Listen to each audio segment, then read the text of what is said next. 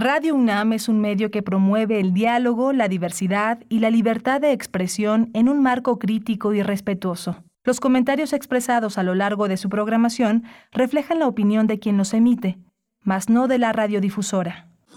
Radio UNAM presenta Primer Movimiento, El Mundo desde la Universidad. Hola, buenos días. Ya son las 7 de la mañana con 3 minutos de este eh, viernes 30 de septiembre, el último día de septiembre, y estamos aquí en primer movimiento en Radio UNAM, en Adolfo Prieto 133, en la colonia del Valle. Estamos eh, en, una, eh, en un fin de semana intenso, interesante, con muchas actividades. Hoy, hoy inicia el Festival de Cultura UNAM, así que vamos a estar muy pendientes de esa transmisión. Va a estar Radio UNAM presente, pero bueno, vamos a empezar con nosotros, con ustedes, con la comunidad que hacemos todos los días aquí en esta radiodifusora, en esta edición de Primer Movimiento. Hoy está Arturo González en, la, el control, en los controles técnicos de nuestra cabina, está Rodrigo Aguilar en la producción ejecutiva y mi compañera Violeta Berber en la asistencia de producción. Está eh, Berenice, eh, Berenice Camacho en el, en el micrófono, como todos los días, entrando, entrando así en la, en la raya, en esta tecnología que nos permite ahora conectarnos a través de la uh, Wide Web, que es eh, el Internet. Berenice, buenos días. Aclarando la garganta. Buenos días, Berenice. Ya, ya está. Ya estamos en la línea. Buenos días, Miguel Ángel Quemain. Muy buenos días. ¿Cómo, ¿Cómo en esta mañana de viernes? Con el gusto de acompañarte, querido Miguel Ángel. Este viernes 30 de septiembre, ahora sí ya se acabó este mes, este mes, pues que llega eh, pues apretando mucho, apretando mucho el final de mes con varias cuestiones en el panorama nacional. Estamos aquí con ustedes cuando son las siete con cinco de la mañana, eh, hoy, hoy viernes, donde, bueno, vamos a estar hasta las 10 de la mañana, si nos permiten, haciendo compañía a toda la comunidad que se reúne en torno a la radio universitaria, a la radio pública, Radio UNAM. Transmitimos en el 96.1 de la frecuencia modulada y el 860 de amplitud modulada. Miguel Ángel Quemain con todo, con todo el equipo listo. Violeta Berber en la asistencia de producción. Hoy está Arturo González en los controles técnicos, en el control, controles técnicos frente a la consola. Eh, también Tamara Quirós en redes sociales. Y bueno, estamos aquí con, con varios, con un, un pues un menú, una propuesta propuesta, una propuesta temática interesante y diversa también, Miguel Ángel. Sí, vamos a tener, eh, eh, vamos a tener a una, eh, pensamos, vamos a tener a Mariana Sandés. Ella es escritora, es una de las narradoras más interesantes de la Argentina contemporánea. Ha escrito una novela, Una casa llena de gente, y vamos a hablar con ella. Pero también ha escrito un libro de cuentos que eh, indaga también en el tema de la familia, del relato íntimo eh, y desde esta mirada panorámica sobre lo que son los vínculos, que son algunas familias normales. Ella nació en 1972, tiene ya 50 años y es una pues una de las narradoras más fascinantes de la Argentina contemporánea y de Latinoamérica. Sí, es muy interesante esta propuesta, su primera novela, si no estoy equivocada, Una casa llena de gente que publica a través de Impedimenta, de la editorial Impedimenta, y tendremos también el radioteatro esta mañana, antes de que acabe esta hora, una propuesta de radioteatro aquí en Primer Movimiento, y también les recordamos que estamos recibiendo hoy sus complacencias musicales, hoy que es viernes, ustedes ponen la música, así es que díganos qué va a sonar, qué va a sonar esta mañana en Primer Movimiento en redes sociales podemos tener esa conversación. Recibimos sus comentarios, arroba en Twitter, Primer Movimiento UNAM en Facebook. Y bueno, después del, del radioteatro, ¿qué viene, Mil? Vamos a tener pensar y accionar sobre nuestra relación con el ecosistema, el tercer encuentro nacional de ecotecnologías con Alfredo Fuentes. Él coordina la unidad de ecotecnologías del Instituto de Investigaciones en Ecosistemas y Sustentabilidad. Él es ingeniero químico por la UNAM, hizo una maestría en sistemas de calidad y productividad en el TEC de Monterrey y en su trabajo ah, pues ha abordado el tema de energías alternativas, el análisis del ciclo de vida como una metodología para determinar el impacto ambiental de los biocombustibles y las ecotecnologías. Por supuesto, vamos a tener eh, la plática sobre ese tercer encuentro nacional de ecotecnias y después otra recomendación literaria muy interesante, esta recomendación porque viene acompañada de un activismo importante que ha realizado Sandra Monroy. Ella es comunicóloga, fotógrafa, periodista y creadora. A mediados de 2021 recibió el diagnóstico de cáncer de mama. Meses después, pocos meses después, enfrentó una eh, mastectomía mm, eh, es autora de este libro del cual estaremos conversando y que también tiene eh, canales distintos. Jódete cáncer es el título del libro y es el título también en su cuenta de Instagram donde eh, esta donde esta escritora Sandra, Sandra Monroy, también fotógrafa, pues ha plasmado su experiencia, ha llevado a cabo un activismo en torno a el cáncer y bueno, es muy interesante, muy interesante lo que vamos a tener en ese momento hacia la segunda parte de pues por ahí de las 8.30 a 8.35 de la mañana, Jódete Cáncer. Así es que, bueno, pues una propuesta literaria, una propuesta también de activismo. Eh, esta es una experiencia narrativa de una mujer sobreviviente de cáncer, pues que eh, firma párrafos entrañables eh, con, con cicatrices, arranca unas cuantas páginas a la oscuridad mientras pues, pues realiza esta propuesta literaria, Miguel Ángel. Sí, muy, muy, muy interesante, muy activista, que es, es, importante señalar ese aspecto que son los testimonios de personas que han logrado superar una, una amenaza mortal y que la comparten con quienes la puedan experimentar y puedan también a partir de ese ejemplo salir de ella. Hoy tendré el privilegio de la poesía necesaria, así que bueno, la selección y la música estarán alrededor de las nueve de la mañana. No se pierdan la poesía de esta mañana y en la mesa del día, por supuesto, el caso Ayotzinapa, cerramos con ello eh, la, última mesa de la semana, el caso de la noche de Iguala, eh, la desaparición de los 43 de Ayotzinapa en este octavo aniversario de su desaparición forzada y también en el contexto de un más reciente, del más reciente informe del GIEI, del Grupo Interdisciplinario de Expertos Independientes que tuvo lugar ayer, ayer eh, al mediodía, poco antes a las 11 de la mañana en, la Comisión de Derechos Humanos de la Ciudad de México. Bueno, pues ahí todos los colegas, periodistas, todo el mundo atento, eh, muchas personas atentas a lo que se virtió en ese informe, eh, pues elementos muy, muy importantes, muy duros también de procesar, me parece, como sociedad, eh, la cercanía del ejército con, bueno, de algunos integrantes del ejército con el crimen organizado, con Guerreros Unidos, en ese caso puntual. Bueno, vamos a conversar sobre mm, lo que implica, lo que, cómo llegamos a este octavo aniversario de la Noche de Iguala. Estaremos con Vania Pillenut, eh, cofundadora de Amapola Periodismo Transgresor, una propuesta periodística independiente que se gestó en Guerrero, eh, que va caminando, que va caminando bien eh, desde ese ámbito de la independencia periodística. También Vania Pillenut es becaria para el programa Noria para México y América Central y nos va a acompañar en la mesa del día. Sí, y vamos a tener, ayer no tuvimos, no pudimos, esta semana no pudimos tener el contacto con Federico Navarrete, pero hoy aparece con nuevas historias para un nuevo mundo, el totalitarismo británico. Ayer hablamos con Alberto Betancourt sobre el reinado de Isabel II, ahora vamos a hablar sobre cuál es la, cuál es el alcance de este totalitarismo que viene de Inglaterra, con Federico Navarrete, historiador, antropólogo, investigador del Instituto de Investigaciones Históricas de la UNAM, también escritor de artículos, de novelas, ficción. Va a ser muy interesante cerrar esta edición con su palabra.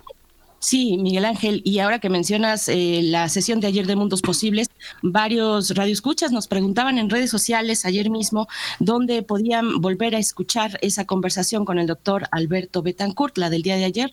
Bueno, pues está el repositorio sonoro de Radio UNAM y ahí pueden eh, ir en radiopodcast.unam.mx, radiopodcast.unam.mx, ahí pueden encontrar, bueno, pues una gran diversidad de materiales, una riqueza de materiales, es es amplia, pero buscan primer movimiento. En la lista que les va, que se va a desplegar ahí, buscan primer movimiento, se meten a ese, a ese espacio y ahí encontrarán pues del más reciente hasta el, hasta el primero, digamos, eh, aunque creo que el primero como tal no está, ya me he puesto yo a buscar varias veces, creo que el primero no está, pero sí de las del primer mes, ahí va a estar algunos, este, o sea, estamos hablando, estoy hablando de agosto de 2014, pero vamos a encontrar ahí pues todo este testimonio que ha sido este espacio matutino de Radio UNAM. Y ahí el primero, el primero que encuentren tiene que tendrá que ser el del día de ayer, el del día de ayer jueves 29 de septiembre. Y pues bueno, para que puedan ubicar ahí eh, la conversación que tuvimos con Alberto Betancourt el día de ayer sobre la reina Isabel II, sobre el colonialismo. Y bueno, hoy remata Federico Navarrete, seguramente muy interesante, con una propuesta que no pudimos tener el martes, pero que viene a cerrar nuestra emisión del día de hoy. Pues acérquense a redes sociales, compártanos sus comentarios, envíen sus complacencias musicales. Aquí les estamos atendiendo. Vamos a ir con música, Miguel Ángel. Vamos a ir con música, vamos a escuchar algo de Ray Charles, uno de los clásicos, Hit the Road Jack.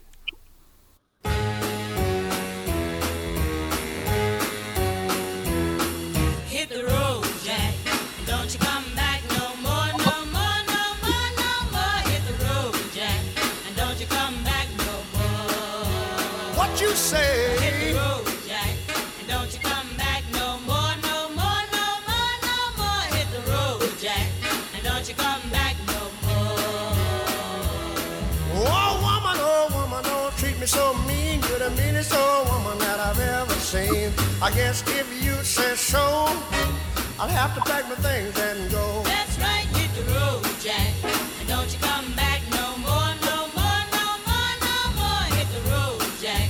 And don't you come back no more. What you say?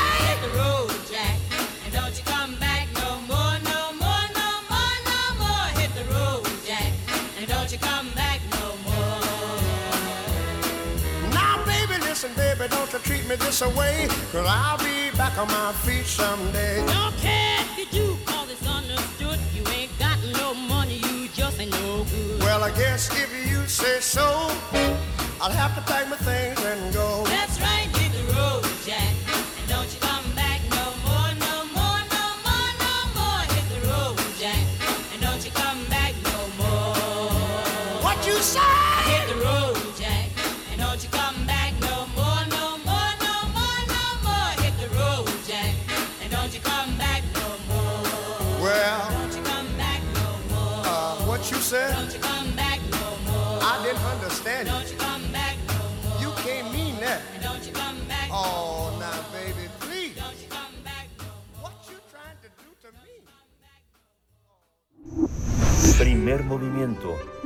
Hacemos comunidad en la sana distancia.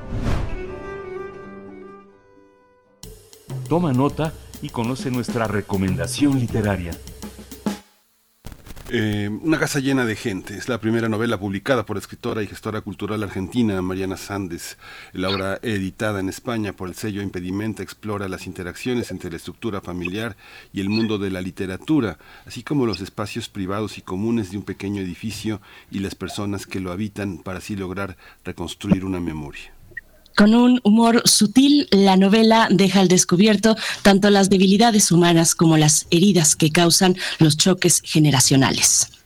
Eh, la obra plantea la historia de Leila, una mujer apasionada de los libros y escritora frustrada, que antes de morir le deja a la hija sus diarios personales y una colección de fotos y videos familiares. Sin embargo, también agrega las instrucciones de qué hacer con todo ese material familiar, familiar. De esa manera, la hija descubrirá aspectos de su madre que no conocía. Eh, la escritora Mariana Sandes nació en Buenos Aires en 1973, estudió letras allá, así como literatura inglesa en Manchester y realizó un doctorado en teoría literaria y literaturas comparadas en Barcelona.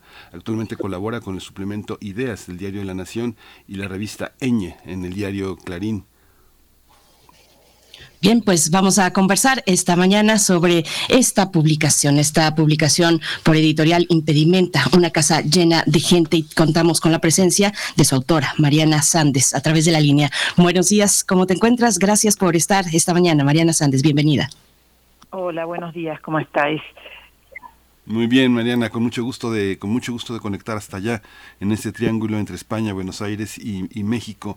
Has elegido uh, una figura multidimensional para narrar esta historia, videos, fotos, eh, eh, el diario, el propio diario que es una de las grandes tradiciones de la literatura contemporánea y por supuesto la familia. Cuéntanos cómo, cómo fue concebida esta, esta, esta visión narrativa y cómo, cómo se inscribe, eh, cómo se inscribe como primera novela y ahora en la tradición a la que perteneces.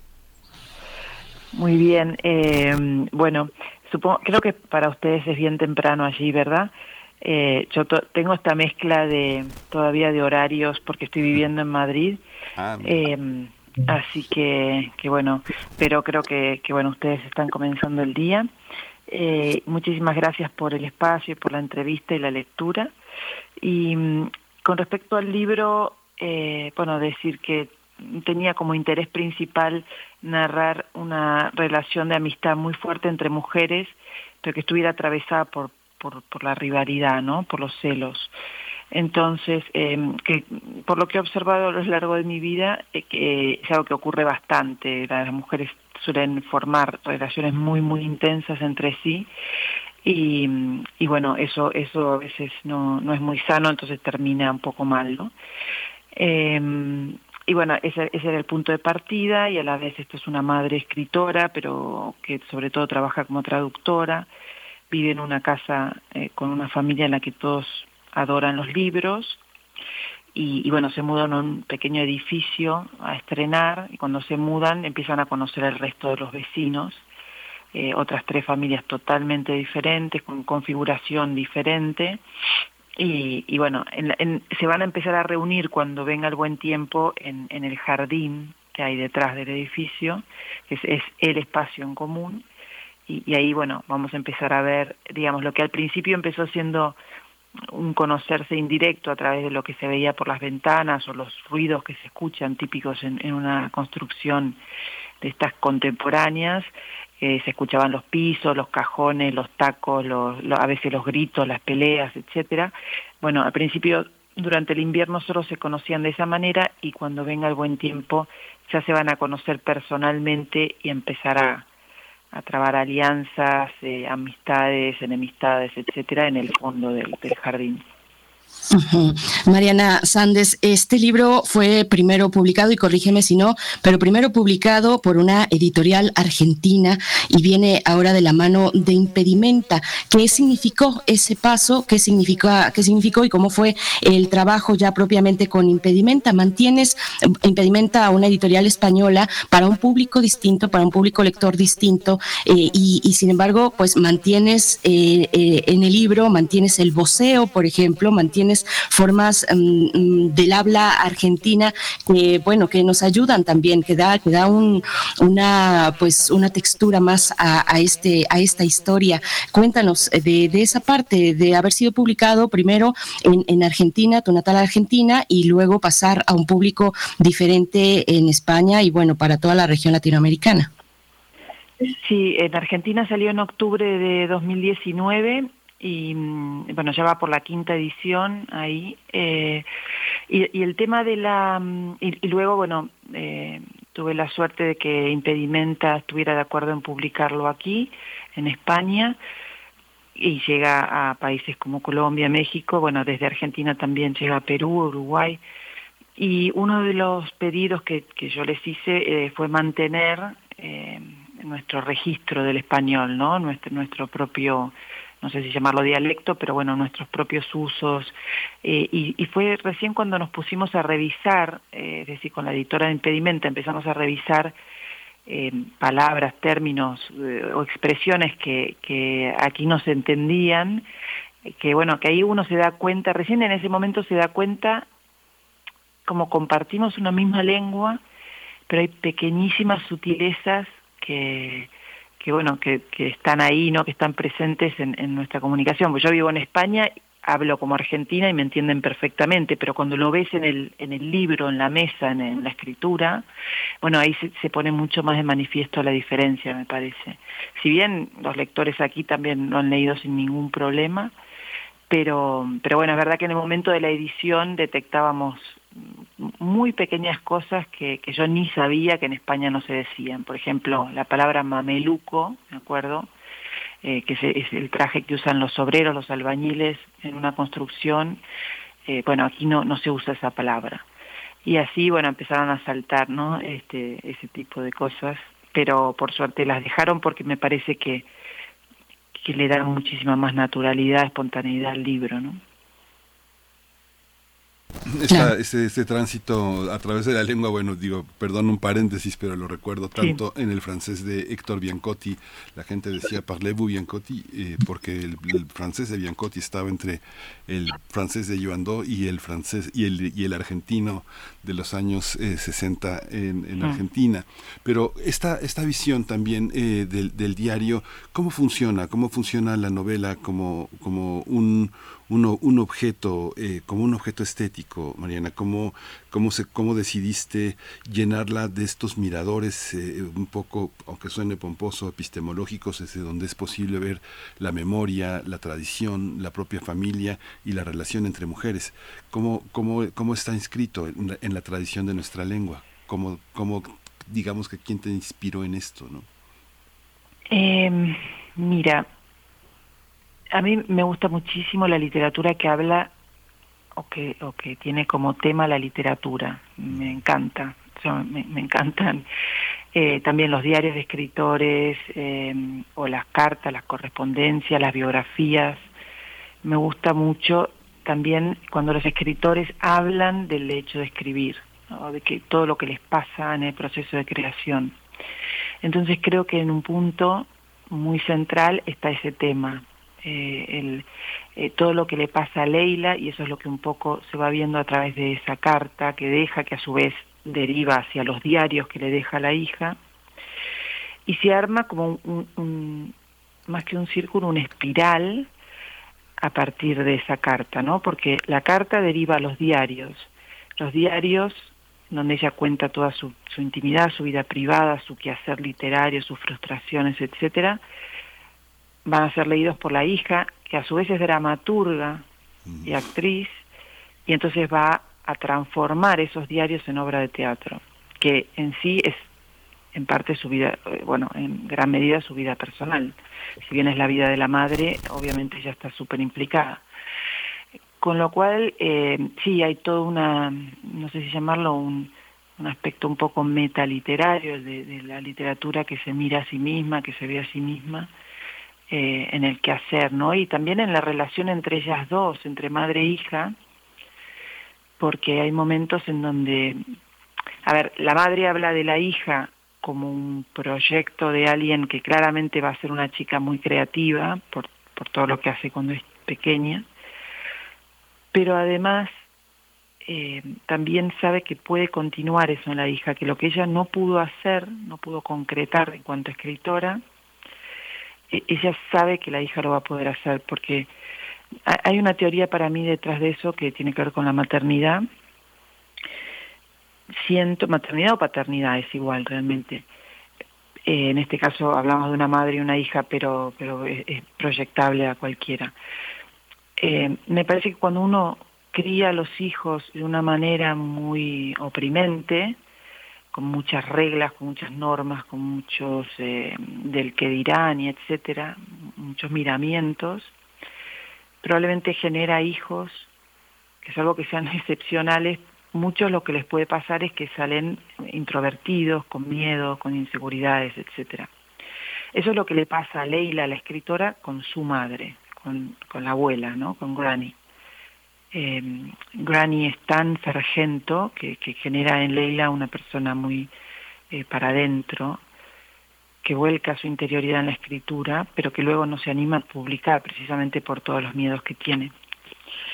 En cambio, Leila, porque ya pasó por eso, cría una hija mucho más arriesgada, más libre, más que se permite ser quien es, más desinhibida. Entonces ella sabe que esa hija va a poder concretar lo que ya no pudo por personalidad, ¿no? Digamos, detrás de, todo el tema de la escritura también está el tema de los vínculos, de, de los afectos, de cómo, cómo nos vamos condicionando unos a otros según quienes te rodean, ¿no? Cómo, cómo se forma tu personalidad a partir de ahí. Entonces, bueno, están la literatura y los vínculos, las dos cosas. Eh, Mariana, y quienes rodean también a, esta familia, pues son los vecinos, naturalmente. Eh, cuéntanos de esta vida vecinal, eh, ese punto de, intimidad que se puede alcanzar, que se, que se comparte con los vecinos, con quienes pues nos divide un, un- un techo, una pared, un muro. Cuéntanos esta decisión también. Sí, a mí ese es uno de mis temas favoritos, la verdad, el tema de los vecinos, porque me parece que es una lejanía engañosa la que tenemos, ¿no? O sea, creemos que los vecinos no existen o no, no tenemos no tenemos por qué tener relación, pero en definitiva sí de algún modo se van contaminando unas vidas con otras en, en, una, en un edificio particularmente, a veces en las casas también. Eh, sobre todo en una construcción, construcción tan pequeña y a estrenar como ocurre en ese caso, ¿no? donde sí o sí se ven obligados a ponerse de acuerdo en un montón de cosas. Eh, pero en particular a mí me interesa lo de los vecinos, por eso, porque parece que están lejos, pero si uno se detiene a pensar en todo lo que se oye, en todo lo que se ve a través de las ventanas y sobre todo lo que se infiere eh, de, esas, de, esos recortes, de esas parcialidades que uno ve del otro, eh, me parece fascinante, cómo uno construye imaginativamente la vida del otro solo por ver determinados detalles. Yo puedo tener enfrente a una señora que todos los días de su vida se cuelga ropa en la ventana. y, y a partir de la ropa que ella cuelga, yo puedo más o menos imaginar qué gente vive en su casa. Eh, si hay un traje, supongamos, militar, pienso que hay alguien de su casa que es militar, en fin, todos esos esas cosas que vamos relevando solo a partir de la mirada o a veces de, del oído. ¿no? Y esto pasa no solo con, con la gente del edificio, también del barrio, el farmacéutico, el señor que te sirve todas las tardes el café o, o, o, lo que sea. Me encantan esas relaciones y es un poco lo que lo que deja entrever o, o bueno que está bastante presente ahí en, en la novela, ¿no? claro. Hay una, uh -huh. hay una hay una definición también que a mí personalmente me, encantó, que es la presencia también de la abuela, ¿no? Tú, hablas de, la, de lo parental en general, identificado de ambas maneras, pero la abuela tiene una descripción de una viñeta muy al inicio que define también toda una manera en la que en el sur, en el sur del continente se han dado las relaciones, porque mucho hay una hay una gran presencia de lo inglés tanto en Uruguay como en Chile como en Argentina y esta abuela particularmente uh -huh. en este mestizaje cuéntanos un poco en este sentido de la familia eh, una una presencia de las generaciones anteriores ¿Cómo, ¿Cómo mirarla hoy? Eh, hoy que también lo que se mira desde el sur son dictaduras, totalitarismos, cambios que no terminan de actualizarse. Eh, ¿cómo, cómo, ¿Quién es Emily que se niega a que sea Emilia, que se abraza a la almohada como si retuviera un fragmento de, de su país, ¿no? del Reino Unido? ¿no? Eh, mira, eso tiene que ver más con mi infancia en realidad, porque mm. yo fui a un colegio británico en, en Argentina y bueno, incluso durante la época de, las Malvinas. ¿no? Pero yo, digamos, era un entorno muy agradable, era un barrio donde se habían asentado muchísimas familias inglesas, el club de deportes era inglés, y yo, si bien no tenía nada que ver con eso, eh, me, digamos, respiré ese, ese universo, y a mí me gustaba, me gustaba mucho la manera de enseñar de los profesores ingleses, porque eran realmente británicos, no eran segunda generación, eran ingleses. Y el modo en que ellos enseñaban en la escuela era realmente entre apasionado y, muy comprometido. O sea, ponían mucha importancia a la, a la formación intelectual. A... Entonces yo disfrutaba muchísimo las clases de historia, de, literatura, y a su vez en general tiene una imagen un poco de los ingleses como un poco fríos, pero en mi experiencia fueron personas muy cálidas. Y entonces, bueno, un poco, digamos, si bien Granny es, es, es un personaje un poco burlesco, caricaturesco, por, más que nada con el, a veces el estereotipo que tenemos los latinos respecto de los ingleses, eh, la verdad que yo tengo una, muy buenos recuerdos y una muy buena imagen.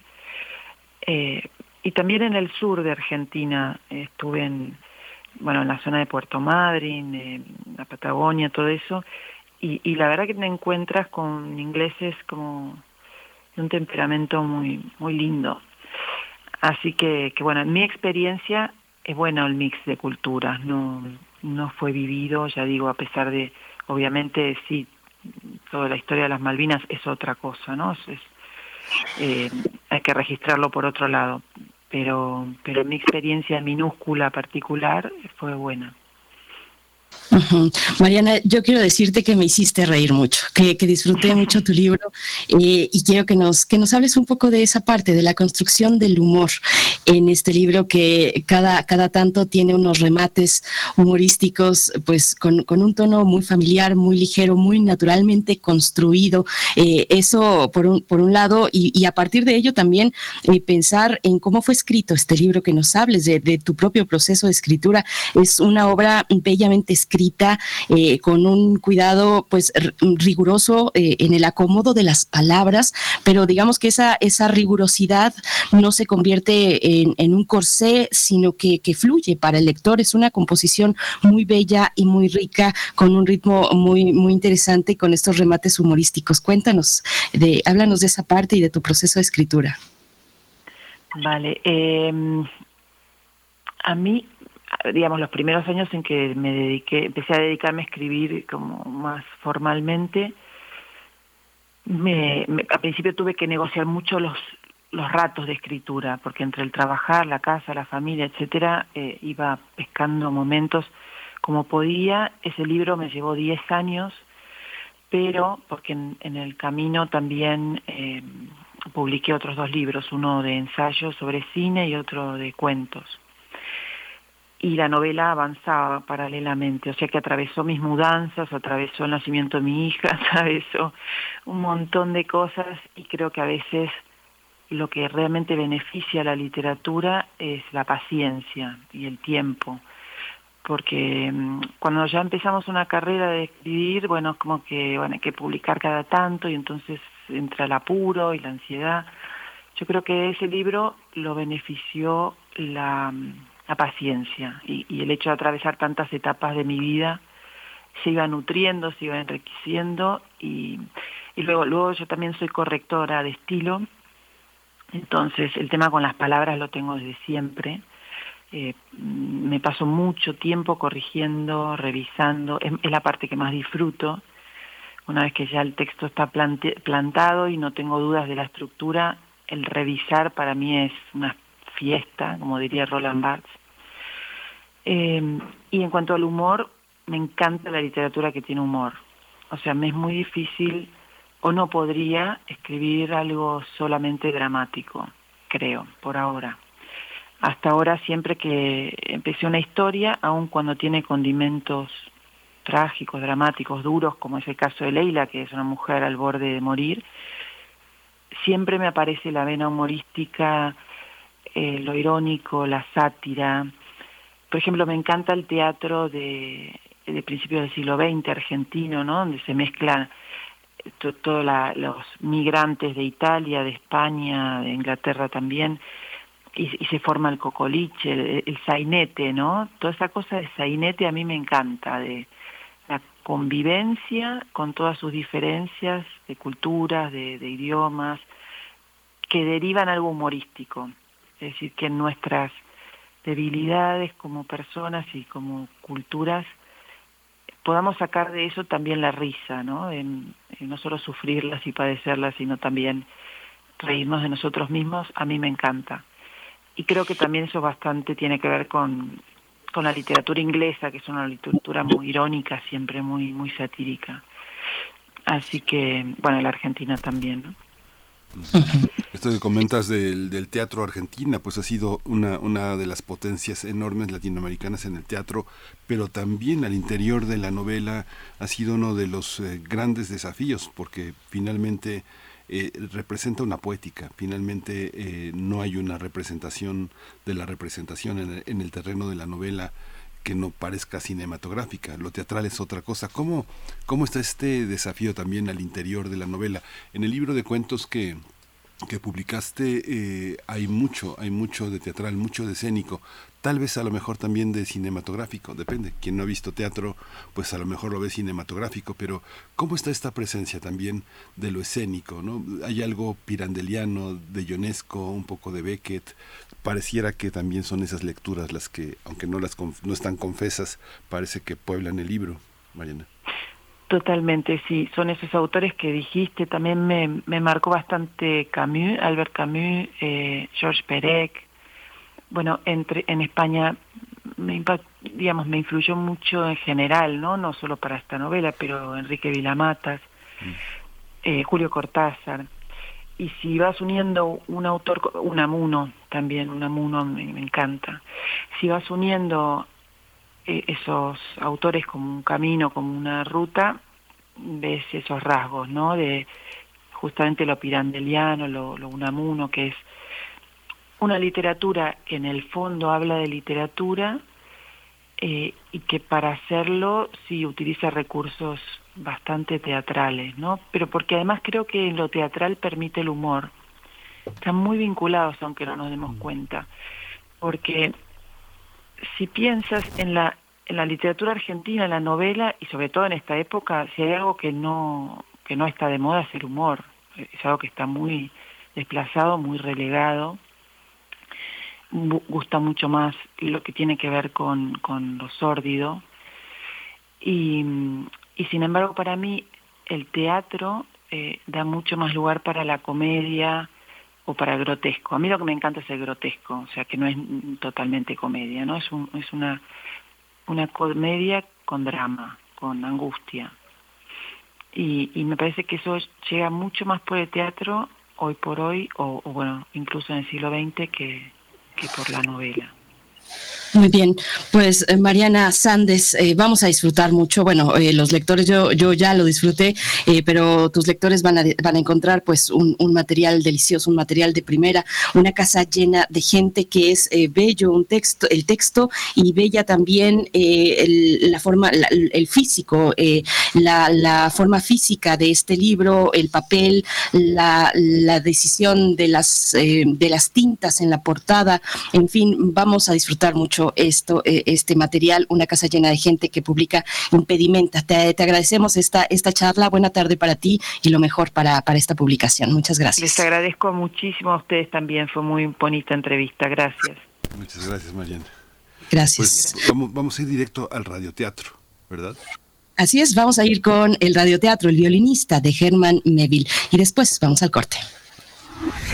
Cuando cuentes cuentos, recuerda los de primer movimiento. El violinista de Herman Melville. De modo que mi poema es un fracaso y la fama inmortal no se ha hecho para mí. Estoy condenado a ser un donadie por toda la eternidad. Suerte intolerable. Tomando mi sombrero, arrojé contra el suelo la crítica leída y me precipité en Broadway, donde una masa de gente entusiasmada se apiñaba camino de un circo, situado en una calle lateral cercana, circo que muy poco antes había iniciado sus funciones y el cual gozaba de fama gracias a un payaso excepcional. Poco después mi viejo amigo Standard me abordó de una manera bastante ruidosa. Lindo encuentro, Helmstone, mi viejo, ¿eh? Pero, ¿qué pasa? ¿Cometiste un asesinato? ¿Estás huyendo de la justicia? Se te ve descompuesto. Entonces, ¿no lo has visto? Pregunté refiriéndome, claro está, al comentario crítico. Ah, claro que sí. Estuve en la función de la mañana. Un gran payaso, te lo aseguro. Pero mira, ahí viene Hot Boy. ¿Hot Boy? Helmstone. Sin que se me diera oportunidad o sin que sintiera la inclinación de protestar ante un error tan mortificante, de inmediato me sentí calmado al contemplar el rostro de aquel recién llegado, a quien tampoco ceremoniosamente me habían presentado.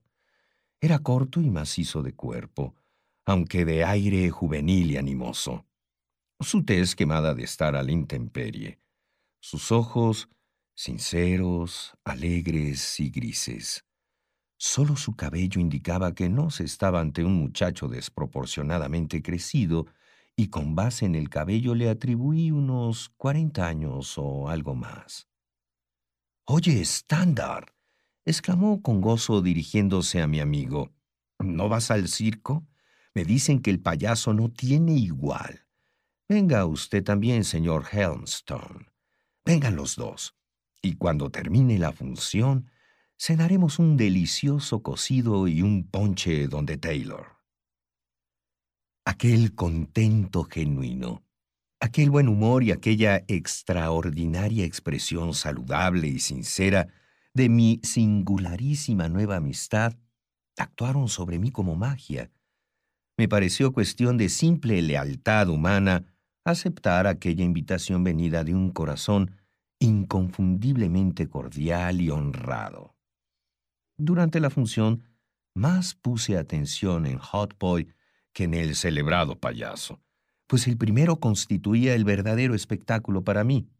Su disfrute auténtico me llegaba al alma por ser expresión real de eso que llamamos felicidad. Parecía saborear con la lengua los chistes del payaso como si fueran el vino más delicioso, y expresaba su agradecimiento aplaudiendo ahora con las manos y golpeando el piso luego con los pies. Si una de las humoradas le parecía más que buena, se volvía hacia Estándar y hacia mí por ver si compartíamos su extraordinario placer. En aquel hombre de cuarenta años tenía a un muchacho de doce, sin que ello hiciera disminuir en lo más mínimo mi respeto por él, pues todos sus actos eran tan honestos y naturales, sus expresiones y actitudes tan gráciles de bonomía natural, que la juventud maravillosa de Hotboy adquiría una especie de aire divino e inmortal como el de algún dios de Grecia eternamente joven. Pero por mucho que observara a Hotboy y por mucho que admirara su talante, el humor desesperado con que había partido de casa no me había abandonado al grado de no molestarme con reapariciones momentáneas. Pero salía de aquellas recaídas y miraba apresurado a mi alrededor, a todo aquel amplio anfiteatro lleno de rostros humanos, ávidamente interesados y aplaudidores. Escuchen. Palmadas, golpes, hurras ensordecedoras. Todos los allí reunidos parecían enloquecidos en sus aclamaciones. ¿Y qué ha causado todo esto? me pregunté. Pues hombre, que el payaso acababa de gesticular cómicamente con una de sus mejores muecas. Me repetí entonces aquel sublime pasaje de mi poema en que Cletemes el argivo vindica la justicia de la guerra. Ay, me dije, si en este momento saltara al escenario y repitiera dicho pasaje, o mejor aún, recitara ante el público todo mi poema trágico, ¿Aplaudirían al poeta como están aplaudiendo al payaso? No, me abuchearían, acusándome de ido o de loco. Entonces, ¿qué prueba todo esto? ¿Mi engaño o su insensibilidad? ¿Acaso ambos? Pero sin duda alguna lo primero. Mas, ¿por qué lamentarse? ¿Estás buscando la admiración de quienes admiran a un bufón? Mejor trae a mientes la anécdota del ateniense que cuando la gente lo aplaudía rabiosamente en el foro, preguntaba a su amigo en un susurro, ¿qué tontería he dicho? Una vez más mis ojos recorrieron aquel circo, cayendo finalmente sobre el radiante rostro de Hot Boy. Su alegría clara y honesta respondía con el desdén a mi desdén, y mi orgullo intolerante sufrió un golpe, aunque Hotboy ignorara qué reproche mágico significaba su rostro reidor para un alma como la mía. En el momento mismo de estar sintiendo yo el dardo de la censura, sus ojos brillaron, su mano hizo un gesto y su voz se elevó en jubiloso deleite cuando el inagotable payaso concluía otra más de sus gracias. Terminado el circo, fuimos a Taylor. En medio de una multitud nos sentamos a una de las mesas de mármol para saborear nuestro cocido y nuestros ponches. Hotboy se había acomodado frente a mí. Aunque su anterior hilaridad se encontraba muy atenuada ya, su rostro seguía brillando de gozo. Si bien ahora se presentaba en él un rasgo hasta hace poco no muy sobresaliente, una cierta expresión serena de bienestar profundo y calmado. En este hombre se daban la mano el sentido común y el buen humor. Según proseguía la conversación entre el enérgico estándar y Hotboy, pues yo apenas dije nada, me sentí cada vez más sorprendido por el buen juicio que el segundo mostraba. En casi todos sus comentarios a los distintos temas abordados, parecía encontrar instintivamente la línea exacta entre entusiasmo y apatía. Se veía obviamente que si bien Hot Boy captaba el mundo tal y como era, en teoría no le daba apoyo ni al lado brillante ni al lado oscuro. Rechazaba todas las soluciones y sólo aceptaba los hechos. No negaba superficialmente lo que en el mundo había de triste. No menospreciaba cínicamente lo que de alegre había en él, y con agradecimiento aceptaba de corazón todo lo que personalmente le parecía placentero. Por ello me parecía obvio, al menos en aquel momento, que su alegría extraordinaria no tenía como causa una deficiencia de sentimientos o de capacidad mental. Recordando de súbito un compromiso, Hotboy tomó su sombrero, se despidió agradablemente y se fue. ¿Bien, Helmstone? preguntó Standard, que tamborileaba levemente con los dedos sobre la mesa. ¿Y qué piensas de tu nuevo conocido? Las dos últimas palabras adquirieron un significado peculiar y distinto. Nuevo en verdad, repetí. Standard, mil gracias te doy por haberme presentado a uno de los seres más singulares que haya conocido. Me era necesario ver a un hombre tal para poder creer en la posibilidad de su existencia. Pareces gustar de él, contestó Standard con sequedad irónica. Lo amo y admiro enormemente, Standard. Me gustaría ser él. ¿Ah, sí? Lástima, pues en el mundo solo hay un hot boy. Este comentario me ensombreció de nuevo y en cierta medida reavivó mi anterior disposición de ánimo. Supongo, dije mofándome con rencor, que su admirable alegría se origina por igual en una fortuna y un temperamento felices. Es obvio su gran sentido común, pero puede darse este sin ningún otro don sublime. Antes bien, creo que en ciertos casos tener sentido común significa simplemente carecer de las otras virtudes. Con mayor razón tener alegría. Por estar desposeído de genio, Hot Boy es una persona eternamente bienaventurada. Ah, con que no lo crees un genio extraordinario. ¿Genio? ¿Ese hombre corto de estatura y gordo un genio? Los genios son delgados como Casio. ¿Ah, sí? ¿No podrías imaginar que Hot Boy tuvo genio, pero que afortunadamente pudo deshacerse de él y engordar? A un genio le es tan imposible deshacerse de su genio como curarse a un hombre enfermo de tisis galopante. Ah, sí. Hablas con mucha seguridad. Así es, Standard, exclamé sintiendo crecer mi reconcomio. Después de todo, ninguna lección puede darnos ni a ti ni a mí tu alegre hot boy. Con sus capacidades normales, sus opiniones claras por limitadas, sus pasiones dóciles a fuerza de débiles, su temperamento alegre porque con él nació. ¿Cómo puedes ser ejemplo adecuado para un tipo temerario como tú o para un soñador ambicioso como yo? Fuera de los límites comunes, nada lo tienta. No tiene en sí nada que necesite refrenar. Por naturaleza está libre de todo daño moral. Tu hot boy sería un hombre por completo diferente si lo infectara la ambición, si escuchara por una vez el aplauso de la gente o tuviera que sufrir desprecios. Conformista y calmo desde la cuna hasta la sepultura, Es obvio que se va deslizando sin tropiezos por entre la multitud. ¿Ah, sí? ¿Por qué me respondes así de un modo tan extraño cada vez que te contesto? ¿Has oído hablar del maestro Betty?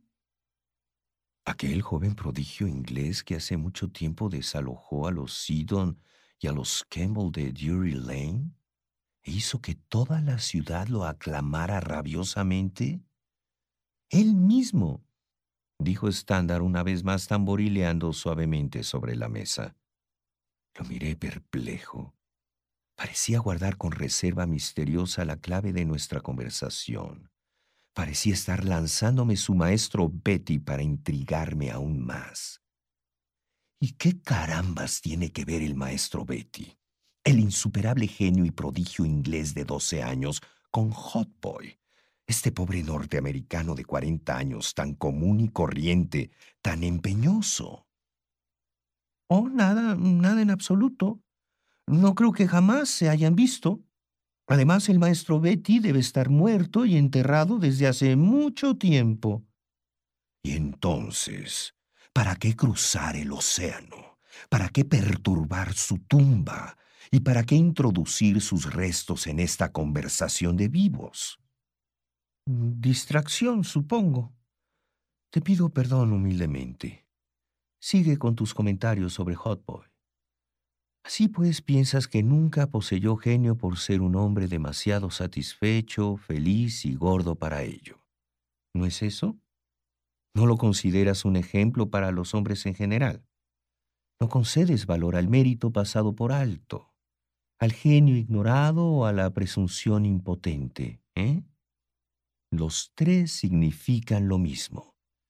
Y admira su buen humor mientras que a la vez desprecia su alma vulgar. Pobre Hot Boy, cuán triste que tu alegría sea causa accidental del desprecio que se te muestra. No he dicho que lo desprecie, eres injusto. Simplemente afirmé que Hot Boy no me sirve de norma. Un ruido súbito ocurrido a mi lado atrajo mi atención. Volviéndome me encontré con Hot Boy, quien alegremente volvía a sentarse en la silla que había abandonado tiempo atrás. Llegué tarde a mi cita, dijo. Así que volví corriendo a reunirme con ustedes. Pero creo que ya han estado tiempo suficiente en este sitio. Vayamos a mis habitaciones, solo hay que caminar cinco minutos. Si prometes tocar el violín para nosotros, te acompañaremos, contestó Standard. Un violinista, pensé. Se trata entonces de un violinista de feria. ¿Cómo extrañarse, pues, de que el genio haya declinado para adaptarse al ritmo de un arco de violín? Mi depresión era en verdad profunda en aquel momento. Gustosamente tocaré hasta que se harten, respondió Hotboy a Standard. Vamos. A los pocos minutos nos encontramos en el quinto piso de una especie de almacén en una calle lateral a Broadway. Estaba curiosamente amueblada con todo tipo de enseres estrafalarios, se diría que comprados de uno en uno en subastas de moblaje de casas antiguas. Pero todo estaba limpio y era placenteramente acogedor.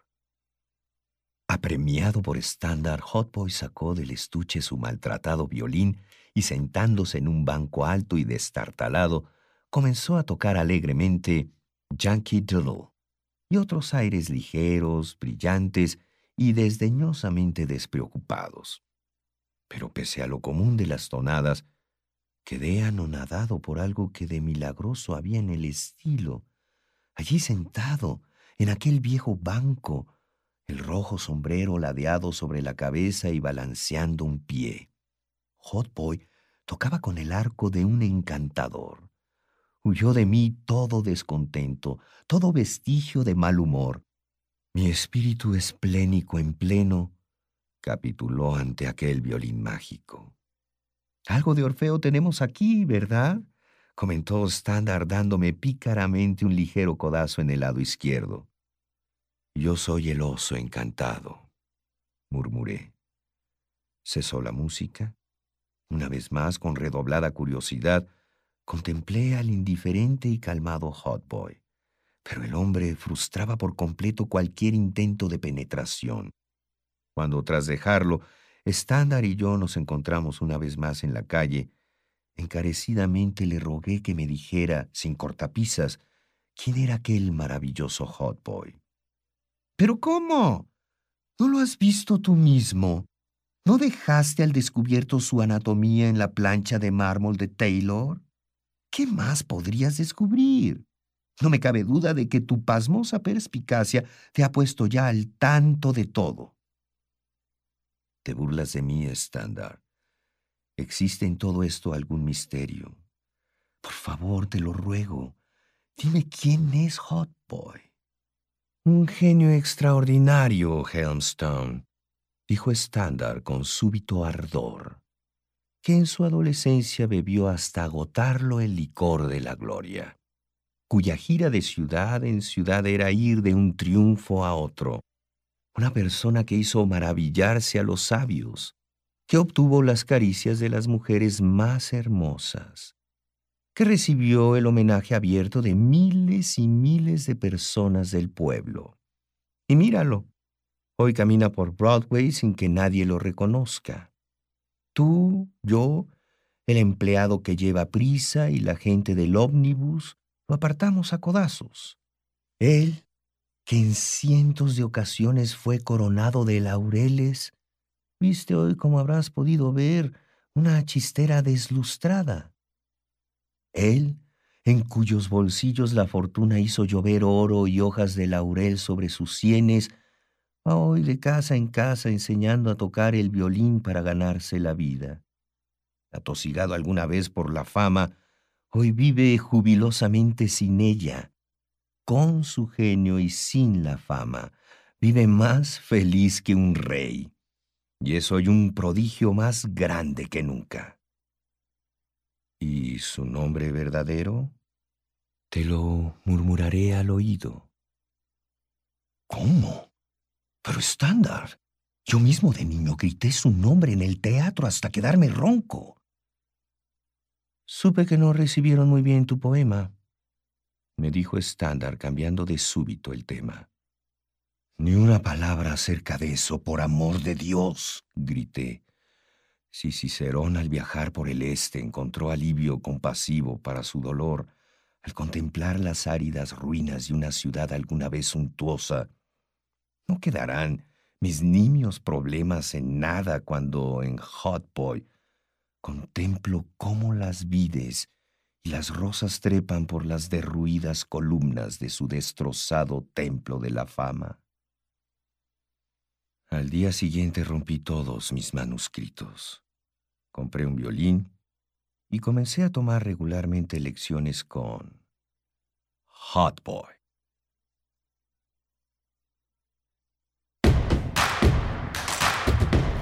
Síguenos en redes sociales. Encuéntranos en Facebook como Primer Movimiento y en Twitter como arroba PMovimiento. Hagamos comunidad.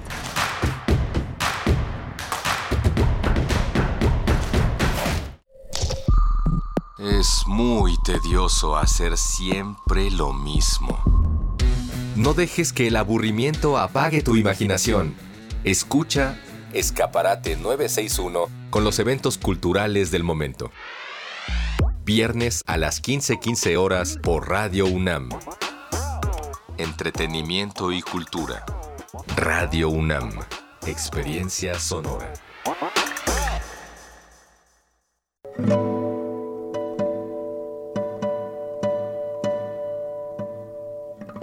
Hola, soy Ana Lara y los invito a descubrir quiénes son los compositores contemporáneos, qué escriben y quién los interpreta. La cita es todos los miércoles a las 18 horas en Nació una nueva música, por supuesto en Radio UNAM 96.1 FM, Experiencia Sonora.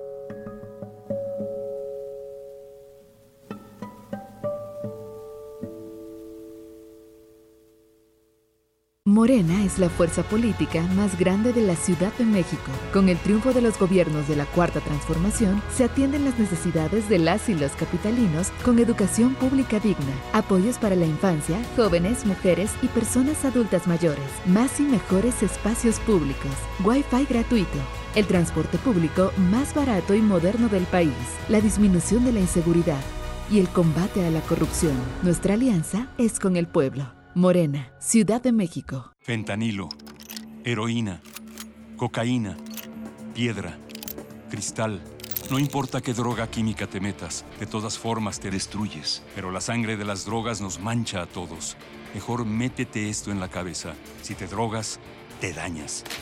Si necesitas ayuda, llama a la línea de la vida, 800-911-2000.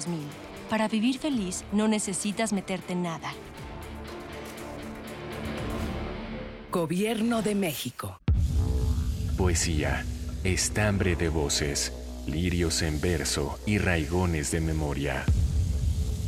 Para crear diversidad, a fecundar la tierra con la palabra. Pacal Nicte, Sembraste Flores. Un encuentro con las lenguas indígenas. Jueves a las 10 de la mañana por el 96.1 de FM. Retransmisión, domingos 15.30 horas. Radio UNAM, Experiencia Sonora.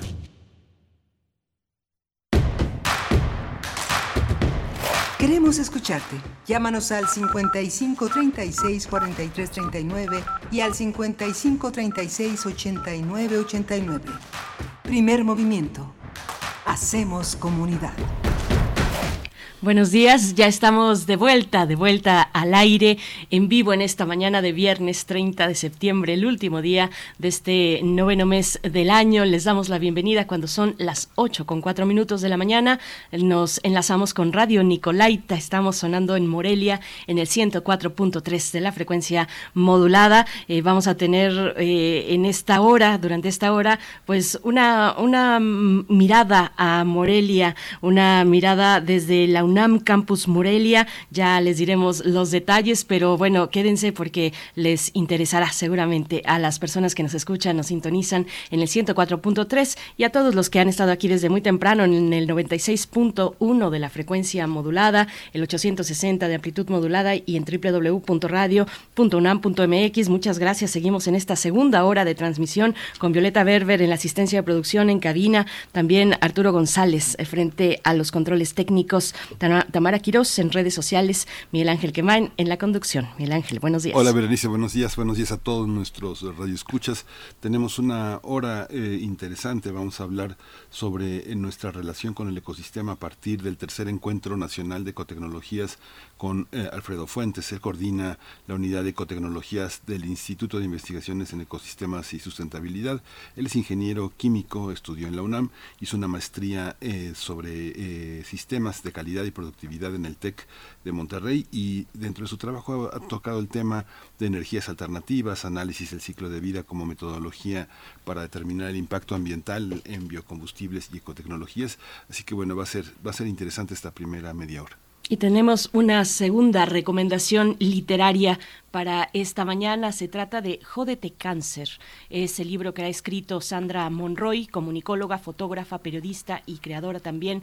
A mediados de 2021 recibió un diagnóstico, su diagnóstico de cáncer de mama y bueno, eh, se lanza a escribir este libro, se lanza también en ese momento, bueno, a hacer un activismo en torno al cáncer, las afectaciones y eh, que tiene esta terrible enfermedad eh, de pues que, a todos que a todos nos tiene siempre en, mucha alerta. Así es que vamos a, conversar con Sandra Monroy acerca de este libro esta propuesta literaria que lanza la editorial Lux Plux Lux eh, de nuestro querido amigo Otto Cázares. Vamos a tener esa conversación. Y bueno antes de irnos con lo que viene saludar a quienes están en redes sociales. Alfonso de Alba Arcos nos dice bueno es que acabamos de tener un radioteatro de maravilla no de, primera el violinista de Herman Melville eh, dice Alfonso de Alba Arcos Hermosa voz profunda, casi cavernosa del señor Guillermo Henry.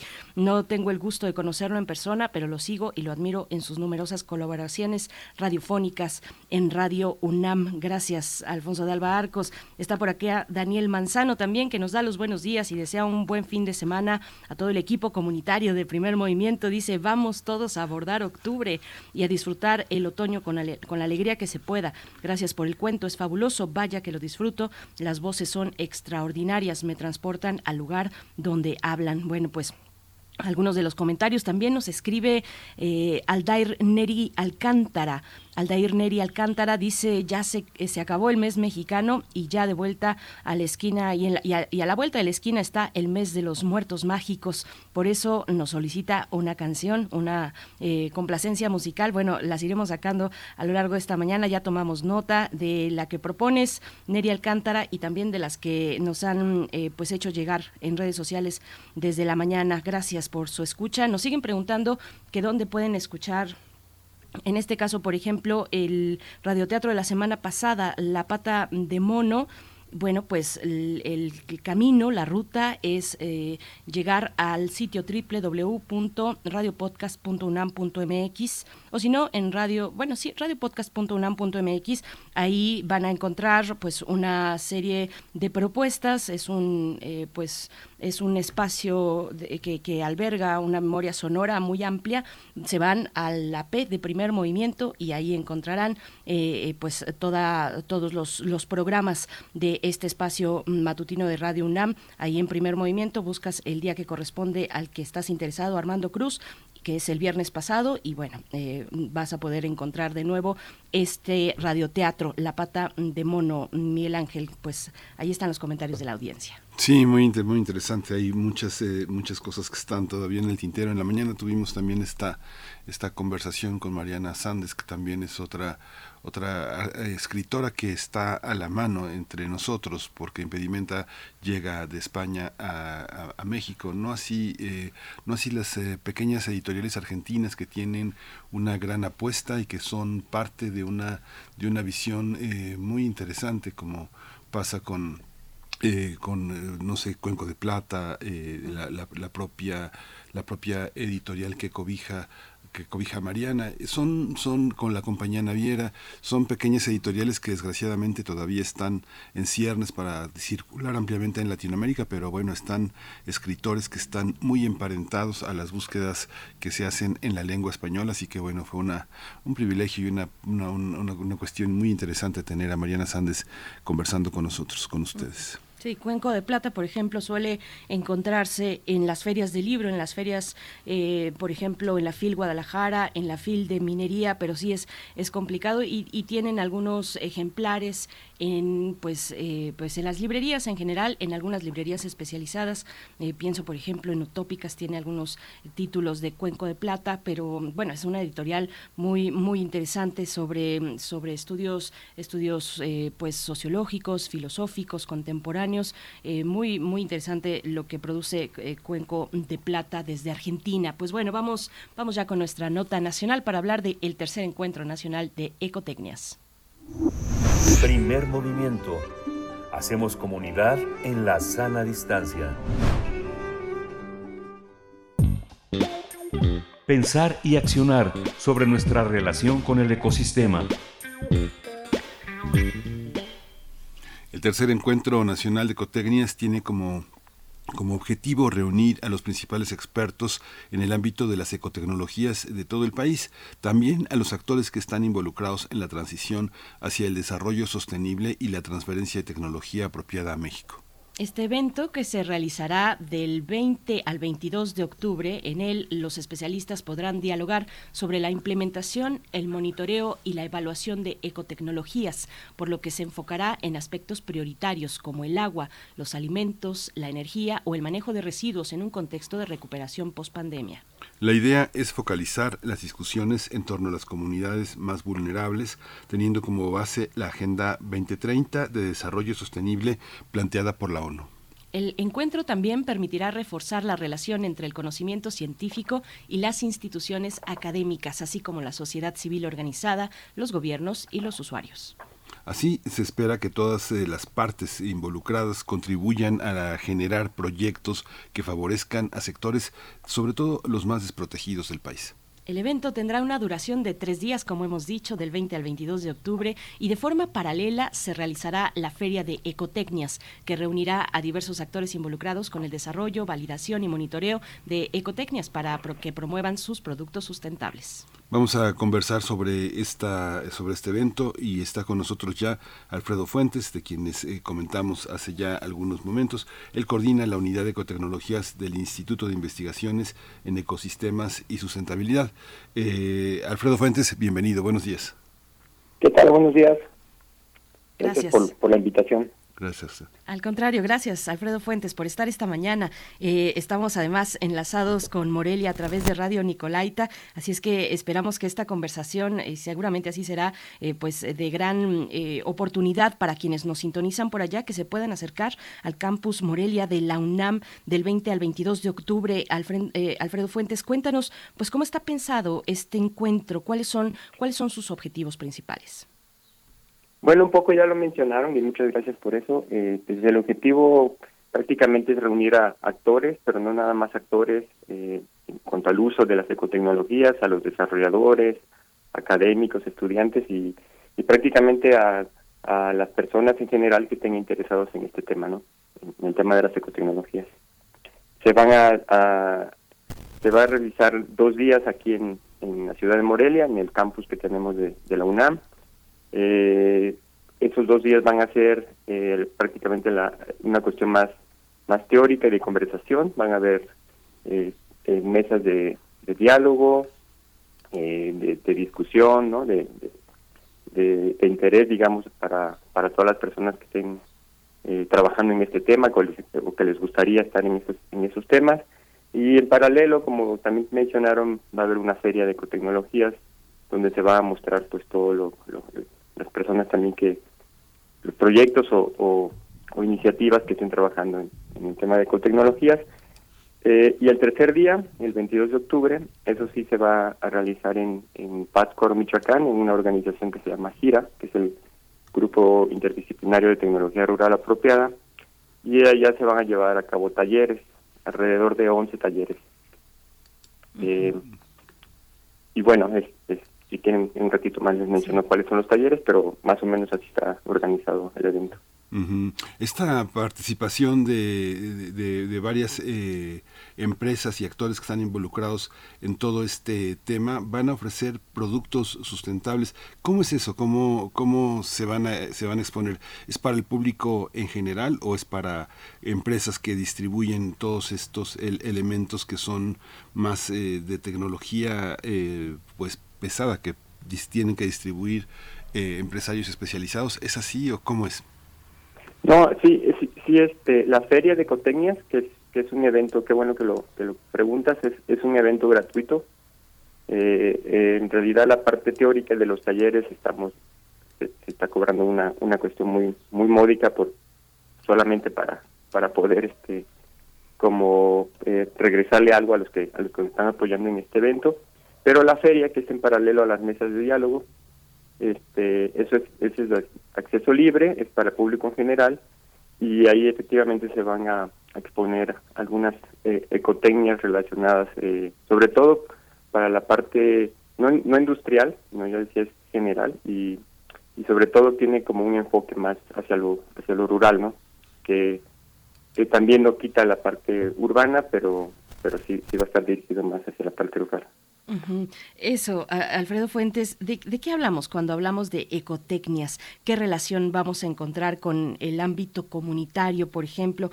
Eh, porque hace un momento mencionabas eh, que están invitados, invitadas personas usuarias, pero no solamente personas usuarias, sino personas eh, involucradas, pienso yo, en la innovación comunitaria con respecto a la ecotecnología, con propuestas incluso, eh, pues, no sé, personales, no necesariamente comunitarias, pero tampoco a un nivel tan, tan grande como, como en una gran industria, como lo plantea Miguel Ángel Quemain. Cuéntanos, ¿de qué hablamos cuando hablamos de ecotecnias? Sí, ten- tenemos nosotros una propuesta eh, de, de definición, digamos, de qué es una ecotecnología. Eh, no se los voy a leer ahorita, pero prácticamente integra lo, lo que es una ecotecnia es, es una tecnología en sí que cubre una necesidad básica humana, pero por ahí en la propia definición eh, tiene que ver que sea como que tenga una relación armónica con el ambiente, eh, busque brindar beneficios sociales y económicos tangibles a sus usuarios, pero además que, eh, que haga referencia a un contexto socioecológico específico. Entonces, eh, como ya decía, las, las ecotecnias, como esos grandes proyectos eh, eólicos y demás, eh, no, no logran integrar esos aspectos que les acabo de comentar. Entonces, para nosotros eh, no es una ecotecnología, es simplemente una tecnología, a lo mejor una tecnología eh, de energía renovable, pero no, no logra llegar a ser una, una ecotecnología, ¿no? Entonces, ¿cómo, cómo se relaciona con, con lo- el aspecto más de, de la sociedad y de cubrir necesidades? Pues es justo eh, una, una ecotecnia está prácticamente, digamos que fue evolucionando prácticamente como, como fue evolucionando el término de, de sustentabilidad, ¿no? Eh, entonces aquí lo que se busca con, con una ecotecnia es, es, como yo decía, cubrir una necesidad, pero también tomando en cuenta el contexto, los materiales locales, que, que no haya un, un, impacto negativo al ambiente muy fuerte, ¿no? Digo, definitivamente no se puede al 100% impactar al ambiente, pero se busca que, que, el, que el impacto sea mínimo. Y entonces, eh, otro aspecto también es que se tomen en cuenta el, el, conocimiento local, ¿no? los saberes de las personas que lo van a utilizar en el desarrollo, en la validación y en la implementación de estas ecotecnologías. Muchas universidades ya tienen en sus campus eh, justamente el trabajo práctico con alumnos en, en el caso de muchos de los elementos sustentables y de ecotecnología.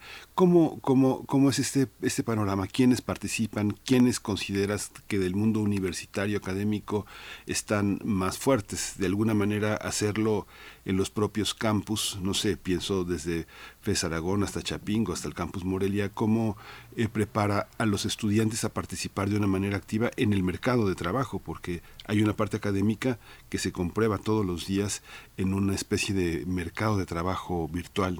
¿Es algo así? ¿Cómo, cómo lo observas? Eh, específicamente al, al tema más hacia la sustentabilidad. Sí, hacia la sustentabilidad. Sí, yo creo que, poco- bueno, lo voy a decir, aunque suene medio feo, pero definitivamente eh, en, en la universidad donde, donde trabajo, o sea, en general en la UNAM, estudié en la Facultad de Química, como ya se mencionó, hace algunos años en CEU, eh, creo que sí, ha ido creciendo, sí ha ido creciendo este tema, o sea, las, las iniciativas y los y los planes para para buscar hacer cosas más hacia la sustentabilidad. Eh,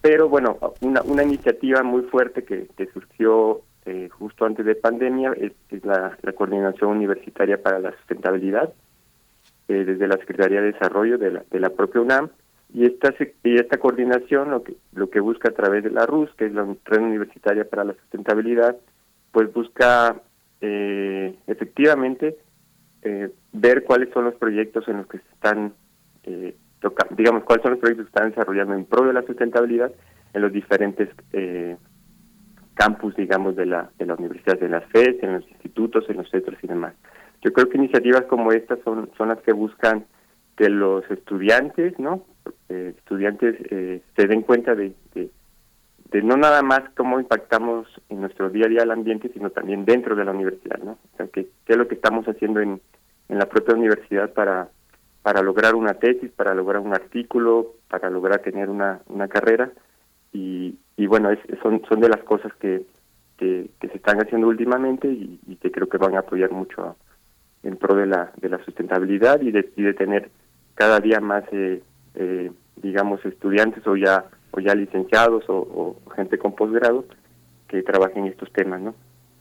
Y yo creo que sí, sí, sí es un tema también, nada más un poquito para Sí, sí. terminar la idea, es, es un tema que se está buscando eh, también últimamente como un poco de moda, ¿no? Aunque suene feo, pero pero está bien eh, por parte de las industrias para que, haya gente más eh, relacionada, digamos, con con con evaluar y, y, y ver cómo cómo está impact- impactando en este caso sus sus productos o lo que o lo que haga en sus procesos productivos, ¿no? Alfredo, ¿cuáles son, eh, ¿cuál es el panorama? Eh, no sé si regional o incluso nacional, que es muy amplio, es muy extenso, eh, pero destacar algunos, algunos ejemplos de desarrollo de ecotecnología. Háblanos un poco más de eso, que es la sustancia de este tema, eh, de esta charla, la, la carnita, por decirlo de alguna manera. ¿Con qué ejemplos pues ya contamos que puedan ser difundidos pues para, para también dar esa, esa posibilidad a quienes nos escuchan de imaginar eh, opciones, opciones distintas a las actuales. De acuerdo. Sí, eh, debo mencionar, antes de, de responder explícitamente esa pregunta, que en el tema de las ecotecnias definitivamente uno se tiene que, que meter, pero desde casa, ¿no? En, en mi caso, su casa, casa de todos ustedes, Gracias. pero ¿qué tal? este, tengo ecotecnias, ¿no? O sea, tienes que vivir las, ecotecnias para, para darte cuenta de, de, de, de su funcionamiento, de las características que tiene, de lo que tienes que invertir, porque si es, si es una cuestión más como de, compromiso y de, y de interrelación con tu, con tu ambiente, con la sociedad, cuando, cuando lo usas, cuando usas ecotecnologías.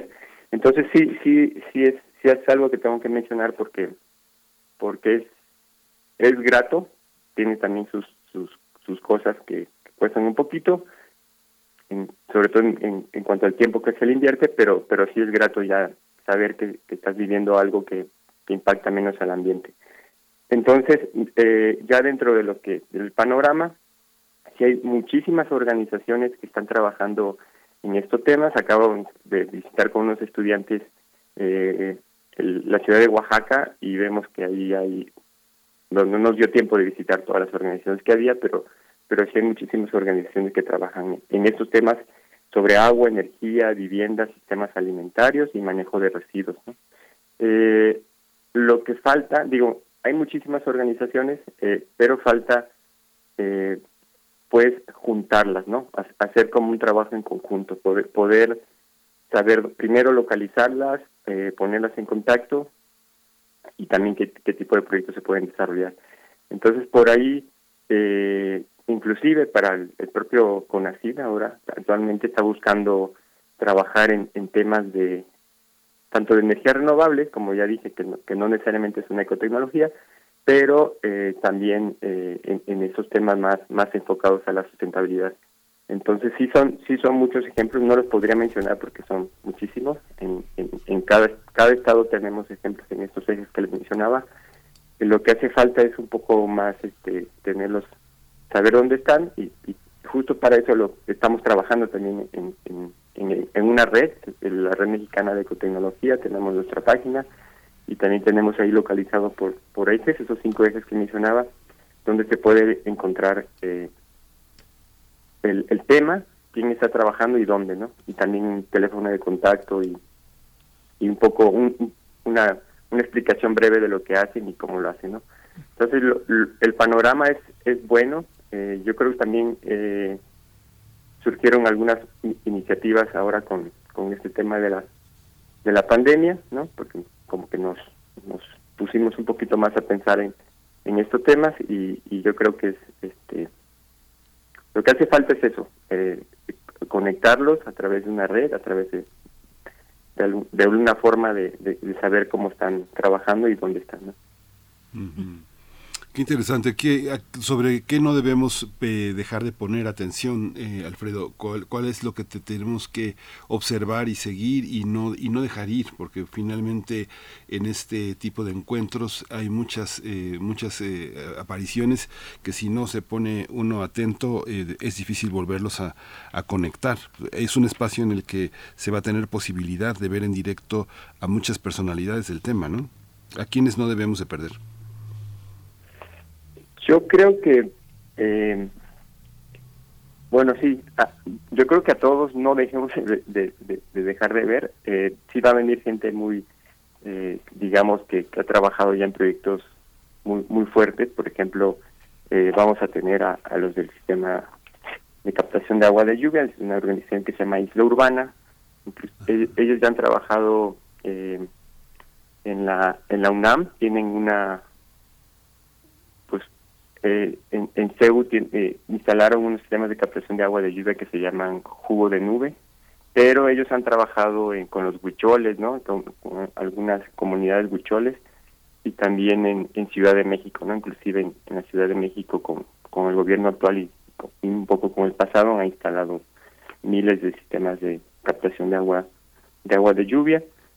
También vamos a tener a, dentro de esa misma organización que es el Instituto Internacional de, Energía Renovable a- el tema de los biodigestores, ¿no? Es una que se llama Biobolsa. Eh, vamos a tener también otros invitados de, de, de- otros lugares de- del país, pero lo que sí tratamos de hacer, y por eso digo que, no, no dejemos de, de dejar de ver a, a todos los que van a estar aquí en el, en el evento, porque van a haber también organizaciones este, muy representativas de, del estado de Michoacán. Quisimos hacer una cuestión también más, más local. eh, y bueno, ahí, ahí también como que eh, me centraría también en, en, la invitación a que participen en, los talleres. Va a haber talleres de cultivos de setas, de agroecología, de extracción de, bueno, de extractos naturales, de estufas eficientes de leña, de sistema de captación de agua de lluvia, de, de producción de pellets, ¿no? Que es, es un tema también que que últimamente este, se está tocando mucho y por ahí también de, de producción de composta y, y de, de composta, ¿no? Entonces eh, va a estar interesante. No mencioné dos ejemplos, pero sí sí procuramos que en este evento venga gente que realmente esté trabajando y, tenga mucha experiencia en estos temas y esperemos que se resuelvan todas las dudas que surjan en el evento. Eh, Alfredo Fuentes, bueno, a mí, a mí me urge el taller de cultivo de setas y también el de composta, de verdad. Lo necesito con urgencia. Tal vez no sea eh, posible desplazarme, eh, que yo que me encuentro en Ciudad de México, a Campus Morelia, pero ojalá quien, quien, quien tenga esa oportunidad, esa cercanía, pues lo haga y, y pueda sorprenderse con todas las posibilidades que ofrece un encuentro nacional como este de ecotecnias que va en su tercer, eh, en, en su tercera edición y bueno sobre los tiempos una tercera edición que viene en el contexto de la pues de lo que empezamos a llamar pospandemia. No sé, no estamos necesariamente ya plenamente en ese momento, pero, pero enmarcan este encuentro en eso, en la pospandemia. eh, Alfredo, perdón, en eh, ¿qué, qué reflexiones le surgen a un especialista como tú luego de que pues nos ha puesto esta pandemia desafíos muy importantes? Eh, ¿Cómo conjugar esta oportunidad de un encuentro de ecotecnias con el contexto de la pandemia? Sí, ya decía, yo creo que en lo personal y, y, en muchísima gente lo que nos pasó fue que nos detuviéramos un poquito a, pensar este pues, prácticamente qué estamos viviendo, ¿no? ¿Qué, qué, qué estamos viviendo y qué, y qué hemos producido al, al ambiente, cómo hemos impactado al ambiente. Yo creo que este si nos dentro de las cosas buenas, digamos, que, que produjo la pandemia, que a lo mejor son mínimas, pero una importante es esto de, que nos puso a pensar este primero en, en, en, en, qué estábamos viviendo como persona, como humanidad, y después pues también relacionado con el impacto del ambiente. Eh, entonces, este encuentro eh, pues nos va a permitir, los que asistan, a mí también, ¿no? Porque cada vez se aprende también de, de todos, ¿no? De los, de los usuarios, de los desarrolladores y demás, nos va a permitir eh, pues tener herramientas, ¿no? Tener herramientas, más conocimiento sobre sobre que sí se pueden hacer las cosas eh, de una forma diferente, ¿no? O sea, sí se pueden cubrir necesidades de una forma diferente sin impactar tanto al ambiente. Eh, dentro de esta visita que les comentaba, por ejemplo, en, en Oaxaca, este, visitamos el, el PAS, que me pasó a decir que va a haber también un taller de sanitarios ecológicos secos. Nosotros fuimos a ver una experiencia en Oaxaca sobre esos sanitarios y prácticamente que están en la ciudad, ¿no? O sea, lo menciono como ejemplo porque luego dicen, no, pues es que las ecoteñas no se pueden eh, eh, instalar en, un departamento en una ciudad y, realmente no. Es el caso de los baños secos donde vimos experiencias donde, donde si se colocan bien, si se usan bien, eh, se puede usar prácticamente cualquier cualquier ecotecnología, ¿no? Entonces yo creo que es eso, es, es ver que, que se pueden hacer las cosas sin necesidad de tener eh, grandes superficies donde uno de donde vive o, o sí digo las, se pueden adaptar perfectamente a, a, cualquier condición digamos de una de una vivienda Ujú. Pues muchísimas gracias, eh, doctor Alfredo Fuentes, ingeniero químico. Muchas gracias por esta oportunidad de dialogar contigo eh, y poder acercarnos a un tema que este encuentro nos permitirá ver en conjunto una realidad muy muy muy amplia. Muchas gracias, mucha suerte con este con este trabajo y que tenga que tenga una enorme que una, una enorme trascendencia. Muchas gracias. Al contrario, muy, buenos días y muchas gracias. Gracias. Bueno, pues eh, anoten, anoten la fecha eh, 20, 21 y 22 de octubre en el campus Morelia de la UNAM, eh, este tercer encuentro nacional de ecotecnias, retos y oportunidades ecotecnológicas en México. Los detalles eh, para que no se nos vaya la fecha y seguirle el rastro a esta oportunidad los van a encontrar en su en la página electrónica ecotec.unam.mx. Ahí en la sesión de eventos y talleres encontrarán la información de este tercer encuentro nacional de ecotecnias. Vamos a ir con una recomendación literaria, Miguel Ángel, desde el Fondo de Cultura Económica.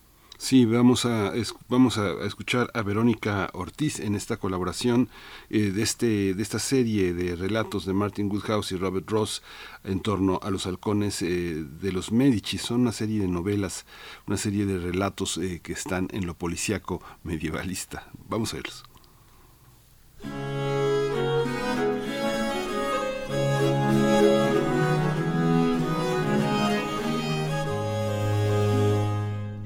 Queridos, queridas amigas de primer movimiento, hace unos meses les hablé de las dos estupendas novelas de la saga de tres títulos sobre la vida de Leonardo da Vinci. Hoy tengo el gusto de presentarles la tercera, Los halcones de los Medici. La trilogía da cuenta de los acontecimientos que tuvieron lugar en el apogeo del Renacimiento, en Italia, con los Medici en Florencia y los Borgia en el Papado en Roma enfrentamientos e intrigas que tienen en su centro a un joven pintor, ingeniero y científico, el gran Leonardo da Vinci. Les cuento que el primero, Los Cañones de los Medici, describe las vicisitudes que el joven Leonardo enfrentó para crear un arma que lograra vencer las murallas de Castelmonte sitiadas por los Medici desde hacía ya varios meses. En el segundo, la Esmeralda de los Medici, vemos a un Leonardo aventurero en pos de un aparato que permitirá la navegación de la flota florentina y nos remite al joven artista enamorado y capaz de todo con tal de salvar a su amada en manos del peor de sus enemigos. En esta tercera entrega, el humor y la tensión son los ejes narrativos. Cómo ganar una guerra contra los turcos que parece perdida de antemano el invento de un aparato que pone a volar a los artilleros de los Medici, amigos y compañeros de aventuras de Leonardo, a partir de su observación sobre el comportamiento de los murciélagos y de los halcones, son la base para contar esta inverosímil historia, pero cierta, si se trata del gran Da Vinci. Sobre los autores les cuento que Martin Woodhouse, fallecido en 2011, fue un escritor y guionista británico con formación médica, aviación e ingeniería. Entre sus guiones para series televisivas destaca Los Vengadores. El otro autor es Robert Ross, fallecido en 2003, escritor estadounidense, director creativo de una agencia de publicidad y ganador del premio Edgar Allan Poe en 1978. Ellos Después de mucho hablar sobre su pasión por Leonardo da Vinci, juntaron sus habilidades y basados en hechos reales, reconstruyeron la vida, decisiones e investigaciones que Leonardo realizó a través de varios años. Tres novelas deliciosas y divertidas, publicadas por el Fondo de Cultura Económica en su colección popular. Si no las ha leído aún, les recuerdo sus títulos, Los cañones de los Medici, La esmeralda de los Medici y concluye con Los halcones de los Medici.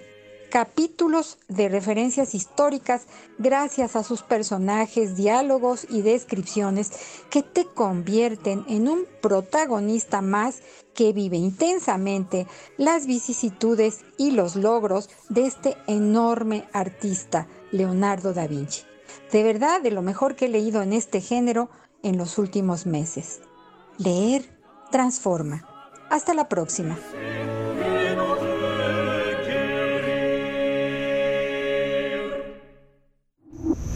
Primer movimiento. Hacemos comunidad en la sana distancia. Toma nota y conoce nuestra recomendación literaria. La fotógrafa mexicana Sandra Monroy Mandujano enfrentó una de las batallas más fuertes de su vida que terminó empoderándola y convirtiéndola en una activista que ayudaría a otras mujeres a que atraviesen por la misma situación, el cáncer de mama. En mayo de 2021, Sandra eh, decidió contarle al mundo su historia por dos razones. En primer lugar, porque la joven narra que cuando conoce la historia de otras mujeres que también ganaron la batalla contra esta enfermedad, le resulta un gran aliciente. Y en segundo lugar, porque su objetivo es fomentar las detecciones tempranas. Sandra narra que al no contar con servicio de seguridad social acudió a la Fundación de Cáncer de Mama para revisarse un bulto extraño que había encontrado en el seno derecho, que finalmente resultó ser un cáncer mamario en etapa 1. Meses después le practicaron la mastectomía bilateral, es decir, le quitaron ambas mamas y decidió no realizarse una cirugía reconstructiva. La joven creó en Instagram la cuenta titulada Jódete Cáncer, donde impulsa su activismo y ha servido de inspiración para otras mujeres que también están pasando por esa situación. De igual forma, se publicó el libro que lleva el mismo título, donde Sandra narra su experiencia y plasma el proceso que vivió para superar esa batalla. Esta obra forma parte de la colección de ensayo Polen. Bueno, pues vamos a tener en esta mañana una conversación con Sandra Monroy sobre su libro Jódete Cáncer y la cuenta de Instagram, su activismo que se eh, puede encontrar en esa cuenta de Instagram para crear conciencia como sobreviviente de esta enfermedad. Nos acompaña Sandra Monroy, comunicóloga, fotógrafa, periodista, creadora. A mediados de 2021, como hemos dicho, recibió este diagnóstico de cáncer de mama y bueno, eh, llega y regresa y se recupera de esta manera muy poderosa, autora del libro Jódete Cáncer. Eh, ¿Cómo estás, Sandra Monroy? Muy buenos días, qué, qué gusto eh, poder compartir contigo este espacio. Buenos días, ¿cómo estás? Hola, muy buenos días, Miguel, Berenice. Gracias por la entrevista, gracias por el espacio y pues lista para que platiquemos. Nada más hago una precisión. Yo nunca me encontré un bulto porque era intocable, solamente se podía detectar a través del ultrasonido mamario, eso fue lo que me salvó la vida y las detecciones constantes, ¿no? Cada año irme a revisar y el cáncer se encontraba en la mama izquierda, la mama derecha se, se quitó por una cuestión preventiva. Muchas gracias, gracias, por la corrección. Hay una, hay una eh, parte, no sé, nosotros tenemos una, una edición en electrónica, en PDF, no sé si la edición tenga fotografías en, en físico, pero lo que hay es una especie de visión un poco budista, el cáncer contemplado en toda su magnitud, en todos sus horizontes, en toda la red, en un solo momento, como en un parpadeo, como, eh, como el resultado de la edición muestra todas esas entradas y salidas y caminos y visiones sobre, una, sobre un padecimiento que finalmente toca a todos, nos toca a todos. Cuéntanos cómo fue el proceso de editarlo, no solo de sufrir la enfermedad, sino de editarlo, porque de lo que vamos a hablar es del libro. Cuéntanos. Claro, eh, bueno, te agradezco porque me parece una muy bella precisión, ¿no? Una contemplación budista, es cierto. De hecho, creo que eh, la invitación también para hacer este libro llega en un momento clave, porque con el tiempo se nos va olvidando, se va deslavando lo que se va viviendo. Entonces, el proceso, eh, el proceso creativo, ¿no? Como la primera etapa de bajar todas las vivencias a papel, fue un proceso también curativo, ¿no? Fue un proceso de recordar y de crear un ensayo que es este libro, un ensayo que, que tiene una conversación en diferentes tiempos, ¿no? Y en diferentes momentos. Una conversación primaria que era la parte de lo que yo iba escribiendo en, digamos que, digámoslo así, en tiempo real, ¿no? Eh, en el momento en que yo estoy pasando todo esto. Y hay otra conversación más reflexiva que tiene que ver hacia el pasado y un tanto como un presente constante, ¿no? Eh, con respecto a de dónde vienen todas estas cuestiones de fuerza que en el momento uno no se explica y de pronto voltea uno hacia atrás y dices, claro, esto se iba cocinando desde hace muchos años, como a veces se va cocinando una enfermedad, pero también se va cocinando la fortaleza o la determinación para atravesar determinadas circunstancias, como en este caso es el cáncer. Y también viene una, una parte que quiero pensar que, como son las cartas escritas, ¿no? Que llegarán a un destino en el momento que tienen que llegar.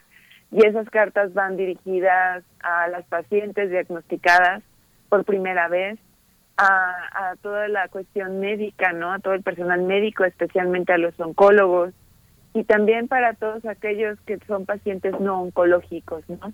Em, hay diferentes textos dirigidos a todos ellos eh, con una especial invitación, ¿no? A la empatía, a la fortaleza y a saber que cáncer no es sinónimo de muerte si se detecta a tiempo.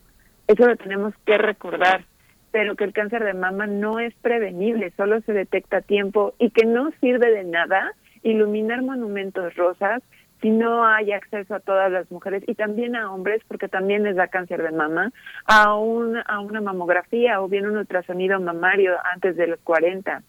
No sirve de nada que prometan los gobiernos reconstrucciones mamarias si no son capaces de prometer tratamientos oncológicos gratuitos y de diagnósticos tempranos. Este libro es un guiño a esa parte y también a la parte de la violencia estética que dejamos a un lado porque evidentemente tenemos muchísimo más miedo a morir, aunque allá afuera socialmente tengan más miedo a vernos sin mamas. Esto es Jodete Cáncer y está hecho un libro, ¿no? Es, es un camino, esperemos después poder hacer otro, eh, seguramente porque es un tema que da y da, da más información, pero en este caso queda plasmado esta parte de mi recorrido esta parte de mis reflexiones, que me doy cuenta que no solamente son mías, sino es de todo un sistema y de muchísimas mujeres que están viviendo hoy por hoy como pacientes oncológicas, pero también que están llegando por primera vez a un diagnóstico que causa mucho miedo. Sí, Sandra Monroy, háblanos un poco más del panorama eh, de atención médica en México. En tu caso, pues al no contar con un seguro social, te acercaste a la Fundación de Cáncer de Mama. Eh, háblanos cómo ves ese panorama, cuál ha sido tu aprendizaje a lo largo de estos años y también un aprendizaje sobre lo que hay que seguir denunciando, que ya, ya lo haces en este primer comentario, sobre los distintos tipos de violencia en el ámbito médico, lo que encontraste en tu propia historia y en el testimonio de otras mujeres eh, que, están también incluidas eh, pues en toda esta trayectoria. Claro, el sistema eh, médico es oscuro, el sistema médico no es justo porque no todas pueden llegar, no todas tienen acceso. A veces es muy fácil ver desde nuestro privilegio por estar centralizado en la Ciudad de México, pero no pensamos también al interior de la República. No todas las mujeres ni siquiera pueden llegar a tener acceso a una mastografía o un mastógrafo, ¿no? Empecemos por ahí. En segundo, el hecho de haber quitado el seguro popular nos deja eh, en un estado de levedad, ¿no? De que no te puede pasar nada porque no hay manera de, de acceder a, al ISTE o al IMSS. No todas tienen derecho. Las que tienen y tuvieron una buen, un buen tratamiento son afortunadas. Eh, las que pueden llegar al INCAN también son afortunadas, pero tanto en el INCAN como en el Hospital General antes que cada uno de nosotros, hay miles de mujeres y hombres formados para recibir un tratamiento. Y en el INCAM va de los cero a los tantos años y hay recortes presupuestales. Cada vez están destinando menos dinero a la cuestión de la salud pública. El Seguro Popular era una solución, ¿no? Eh, FUCAM era subsidiado por el Seguro Popular. Eso significaba que cualquier mujer que tuviera un diagnóstico de cáncer, ya sea con una cirugía como la mastectomía o si le siguieran quimios o si le siguieran radios, era absorbido por el Seguro Popular. Ahora no, queda uno completamente en una orfandad porque para todas las personas que somos freelance, que cada vez somos más, ¿no? Y que no contamos con el Seguro Social o el ISTE, pues tenemos que buscar la manera de, de, de rescatar o de subsidiar, ¿no? Eh, no es tan fácil, eh, las promesas siempre dicen que está en la agenda rosa, pero yo esa agenda rosa la veo llena de polvo porque realmente no veo acciones más concretas o más grandes o más alcanzables para todas. Hay mujeres que van a preferir morir porque es imposible para ellas pagar. Tal vez para lo que uno sea eh, costeable, para estas mujeres no lo son. También no podemos, otra vez repito, hablar solamente de la Ciudad de México o sea, mujeres que tienen que trasladarse de diferentes estados para poder venir, no sé, a Pucam o poder venir al, al, al Hospital General, también no pensamos en eso. ¿no? Y por otra parte, también una violencia estética, ¿no? Esa sensación de que pues a veces no solo es importante el cáncer y es más es el lema de alguna que otra fundación, ¿no? No solo basta ser viva, estar viva y dices, "Perdón", o sea, se necesita más, se necesita la reconstrucción, pero no todas las mujeres queremos lo mismo. Y creer que la reconstrucción es igual a que ya no pasó nada con el cáncer, también es una manera eh, de voltear hacia otro lado. ¿no? no todas las mujeres nos queremos reconstruir, porque también ahí no hay un, eh, no sé, un desglose médico de lo que significa una reconstrucción. Nos venden este ideal físico, este ideal corporal con respecto a cómo debemos de lucir las mujeres para que seamos mujeres completas. Y mi pregunta siempre es la misma. Bueno, defíneme para ti qué es ser mujer defíneme para ti qué es ser completa. Ya te dijeron todos los riesgos que puede haber en una reconstrucción te dijeron los costos, te dijeron que cada año hay que cambiar los implantes y qué tal si se complica. Eso no se habla, siempre nos venden el ideal, pero la belleza no tiene que doler. La belleza puede ser múltiple y también puede venir con un vientre, con un pecho plano. ¿no? Eh, también pensar que un pecho plano también es una forma de reconstruir la vida de una mujer. Pero socialmente aún no estamos preparados para entender la libertad corporal después de una enfermedad como esta.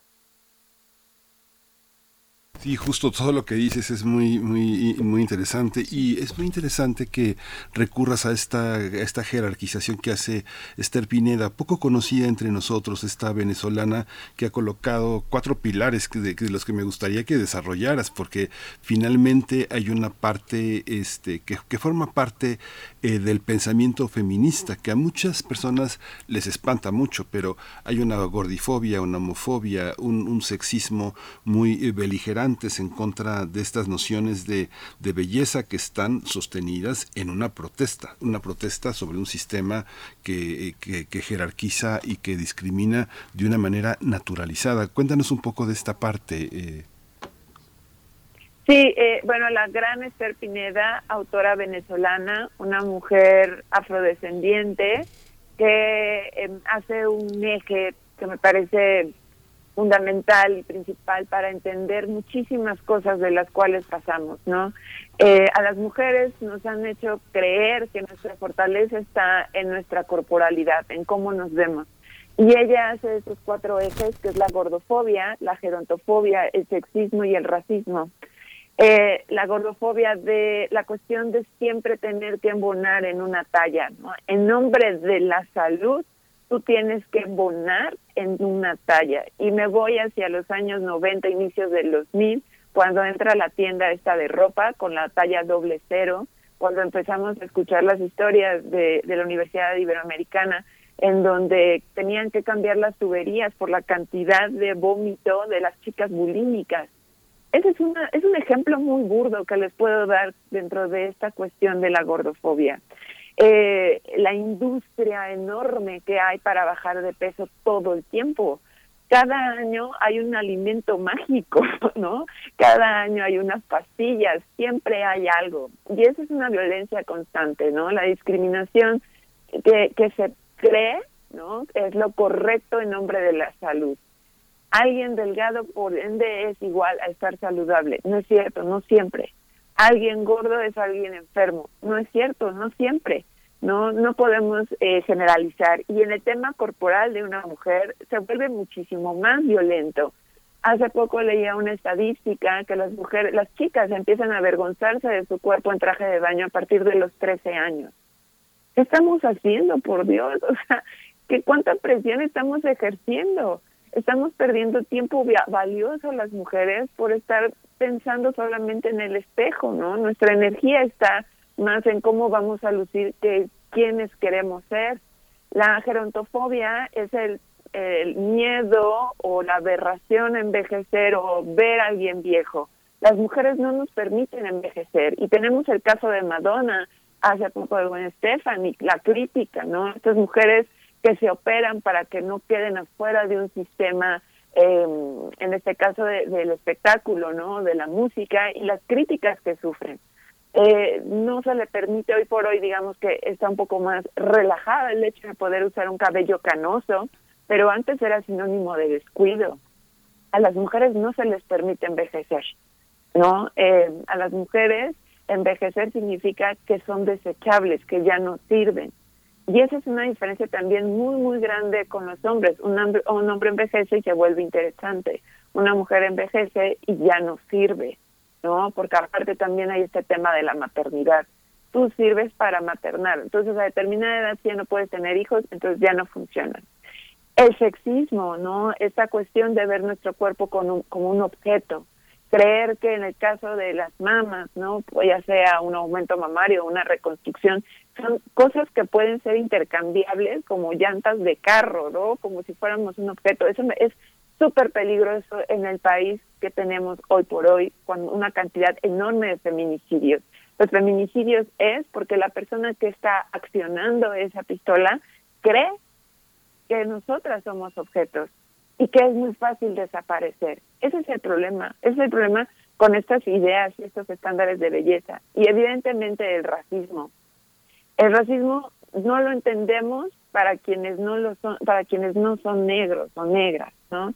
Y Esther lo deja muy claro, desde el cabello, desde el tono de piel, eh, las miradas, la segregación, eh, los maltratos también en los servicios médicos por pertenecer a otra raza. Lo vimos hace unos años co- en el caso de Estados Unidos con Pink Floyd, ¿no? O sea, em, todo lo que pasó, ¿no? Esta, esta ideología de Trump de, de abusar con respecto a una cuestión racial. Pero a eso llevémoslo a un tema de género, ¿no? Las mujeres son dos veces más violentas, tres veces por un estado de vulnerabilidad. Lo vemos nosotros en la frontera sur con las mujeres hondureñas o panameñas o todas aquellas que quieren llegar a los Estados Unidos. Saben perfectamente que van a ser violadas saben perfectamente que tienen que tomar anticonceptivos para no quedar embarazadas, porque saben que eso va a pasar si cruzan la frontera. A eso voy, ¿no? A eso, eso también habla Esther Pineda, habla también de los procedimientos eh, quirúrgicos médicos que no son necesarios y lo repito, la belleza no tiene que doler. O sea, hoy por hoy también tenemos, eh, situándonos en una cuestión mexicana, los cuerpos hechos por los mismos narcos, ¿no? Las mujeres buchonas, que es la construcción de un sicario que puede pagar las cirugías estéticas sobre esa mujer. Eso no es normal, no lo podemos permitir. O sea, habrá muchas que me, que, que a tanto Esther en su ideología como a mí nos interroguen, bueno, pues es mi gusto, es mi cuerpo, yo puedo hacer lo que quiera. Sí, en efecto, porque estás repitiendo lo que es un sistema patriarcal. Esa es la cuestión. Hay que interrogarnos de dónde viene y a quién está generando ganancias, porque al final del día eh, la baja autoestima o la cuestión de percepción física, hay una industria que se está beneficiando de eso. Y eso es lo que hay que también preguntarnos, ¿realmente lo necesitas? ¿Realmente está mal? ¿No? O sea, ¿quién nos convenció que la celulitis estaba mal cuando el 98% de las mujeres tiene celulitis? Toda una industria. Esa industria gana dinero.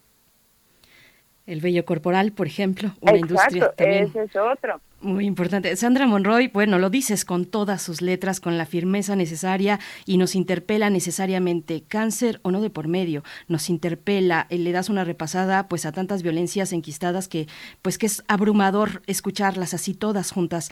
Eh, bueno, hay, hay mujeres que te, bueno, hay personas que te acompañan, que te han acompañado en este caminar.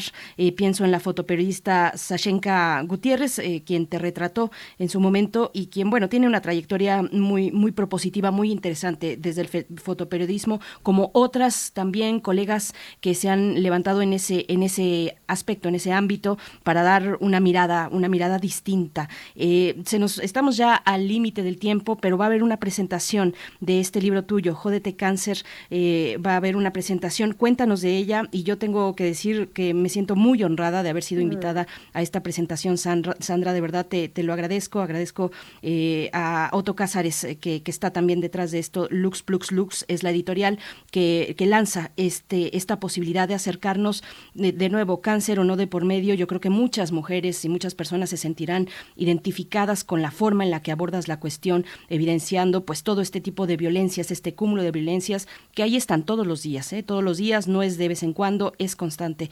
Eh, bueno, cuéntanos, Sandra Monroy, sobre la presentación. No, pues al contrario, muy honrada también, Berenice, de que estés acompañándome en este camino. Gracias también a Lux Plus Lux. Y sí, la presentación será este, la primera presentación de varias. Será el 4 de octubre, martes 4 de octubre a las 18.30 en la sala Julián Carrillo en las instalaciones de Radio UNAM en Adolfo Prieto. Y también tendremos otra que será el 11 de octubre en la Pulquería de los Insurgentes. Y tendremos otra el 18 que es virtual con las artistas españolas Maijo y eh, Marina Vargas, también eh, sobrevivientes de cáncer de mama, activistas y también una mirada iberoamericana muy interesante porque no estamos solas, porque esta, este discurso es a nivel mundial, miles de mujeres pasan por esto y hay quienes accionamos y esperamos también que más accionen. Y después también tenemos una presentación en Cholula, Puebla, e iremos avisando a través de las redes, tanto de Jódete Cáncer como de Lux Plus Lux, en donde nos encontramos y evidentemente también la venta de, del libro. Muy bien. Pues hermoso libro, hermoso libro y una, una declaración valiente y también potente que va más allá del cáncer. Hay muchos momentos del diario que son estrujantes y bueno, bueno, hija, hija de hija de dos eh, padres que también te dieron esa fuerza porque también el cáncer está estuvo presente. Muchas gracias, muchas gracias, Gracias. eh, Sandra por esta Sandra Monroy por esta por esta experiencia. muchas gracias. Muchas gracias por el espacio, les deseo un excelente día y sigamos manteniendo la conversación a través de redes sociales. Claro que sí, Sandra Monroy. Nos vemos el próximo el próximo 4 de octubre en la sala. Julián Carrillo. Qué gusto, ¡Qué emoción! Sandra. Qué emoción. Nos vemos pronto, muy, muy pronto. Será un placer estar ahí con todos. Gracias. Arroba Jódete Cáncer en redes sociales en Instagram y también arroba Sandra-Monroy en Twitter. Vamos a hacer la pausa de la hora. Nos vamos con música. Yo creo que sí. Nos vamos con esta complacencia para Carmen Valencia. Nos pide de Amparo Ochoa Jacinto Zenobio.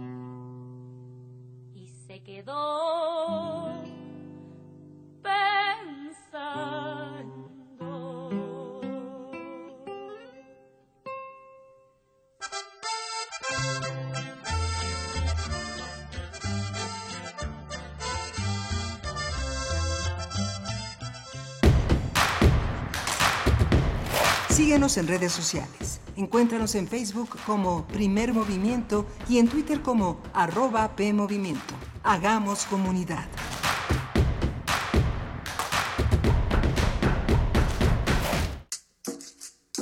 Las comunidades indígenas germinan conocimiento, maravilla y tradición.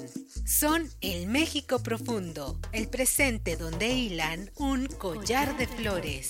Xochicóscat, Collar de Flores con Mardonio Carballo, lunes 10 de la mañana por Radio UNAM, Experiencia Sonora.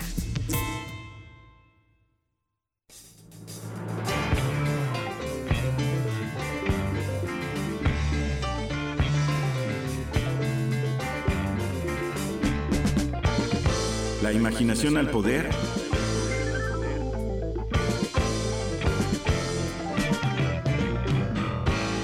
rock dominaba el mundo. Todos los viernes a las 18.45 horas por esta estación. 96.1 de FM. Radio UNAM, Experiencia Sonora. Hola. Hola, Julie. Hermana, te voy a hacer una pregunta. ¿Por qué es valioso que tengas tu INE aunque vivas en los Estados Unidos? Por ti, por mi familia, porque amo México. El INE es una identificación, es mi voz. Además me permite votar. Si tienes familiares o amigos que vivan en el extranjero, diles que tramiten su INE. Es gratis. Mi INE es valioso porque es mi voz en México. Es la hora de la verdad, la prueba reina del sabor y la salud. Y arrancan. Ni las trampas del chescolín detienen al elotito. La fresa toma la delantera con su potencia natural. La media naranja reparte cariñitos. Las chatarras se caen a pedazos por el exceso de carbohidratos, sodio y azúcares que les dañan su salud. Es un cierre trepidante. Los alimentos saludables triunfan en la carrera de la salud. Come como nosotras y ponte saludable. Vitamina. En una sociedad del futuro, vive un hombre que pasa sus noches admirando los lanzamientos de cohetes con destino a la Luna, Venus y Marte, y soñando que viaja en ellos. Él quiere que lo acompañe por lo menos uno de los miembros de su familia. Resulta que ninguno quiere hacerlo solo. Pero desde hace un mes, todas las noches me despierto en la cama y oigo los cohetes. Pienso en ellos. Y esta noche me he decidido. Uno de nosotros irá a Marte. De la colección de ficción sonora de Radio UNAM, Memoria del Mundo de México de la UNESCO 2021, presentamos El Cohete, adaptación del cuento de Ray Bradbury, sábado primero de octubre a las 20 horas por el 96.1 de FM y en www.radio.unam.mx. Radio UNAM, experiencia sonora. Encuentra la música de primer movimiento día a día en el Spotify de Radio UNAM y agréganos a tus favoritos.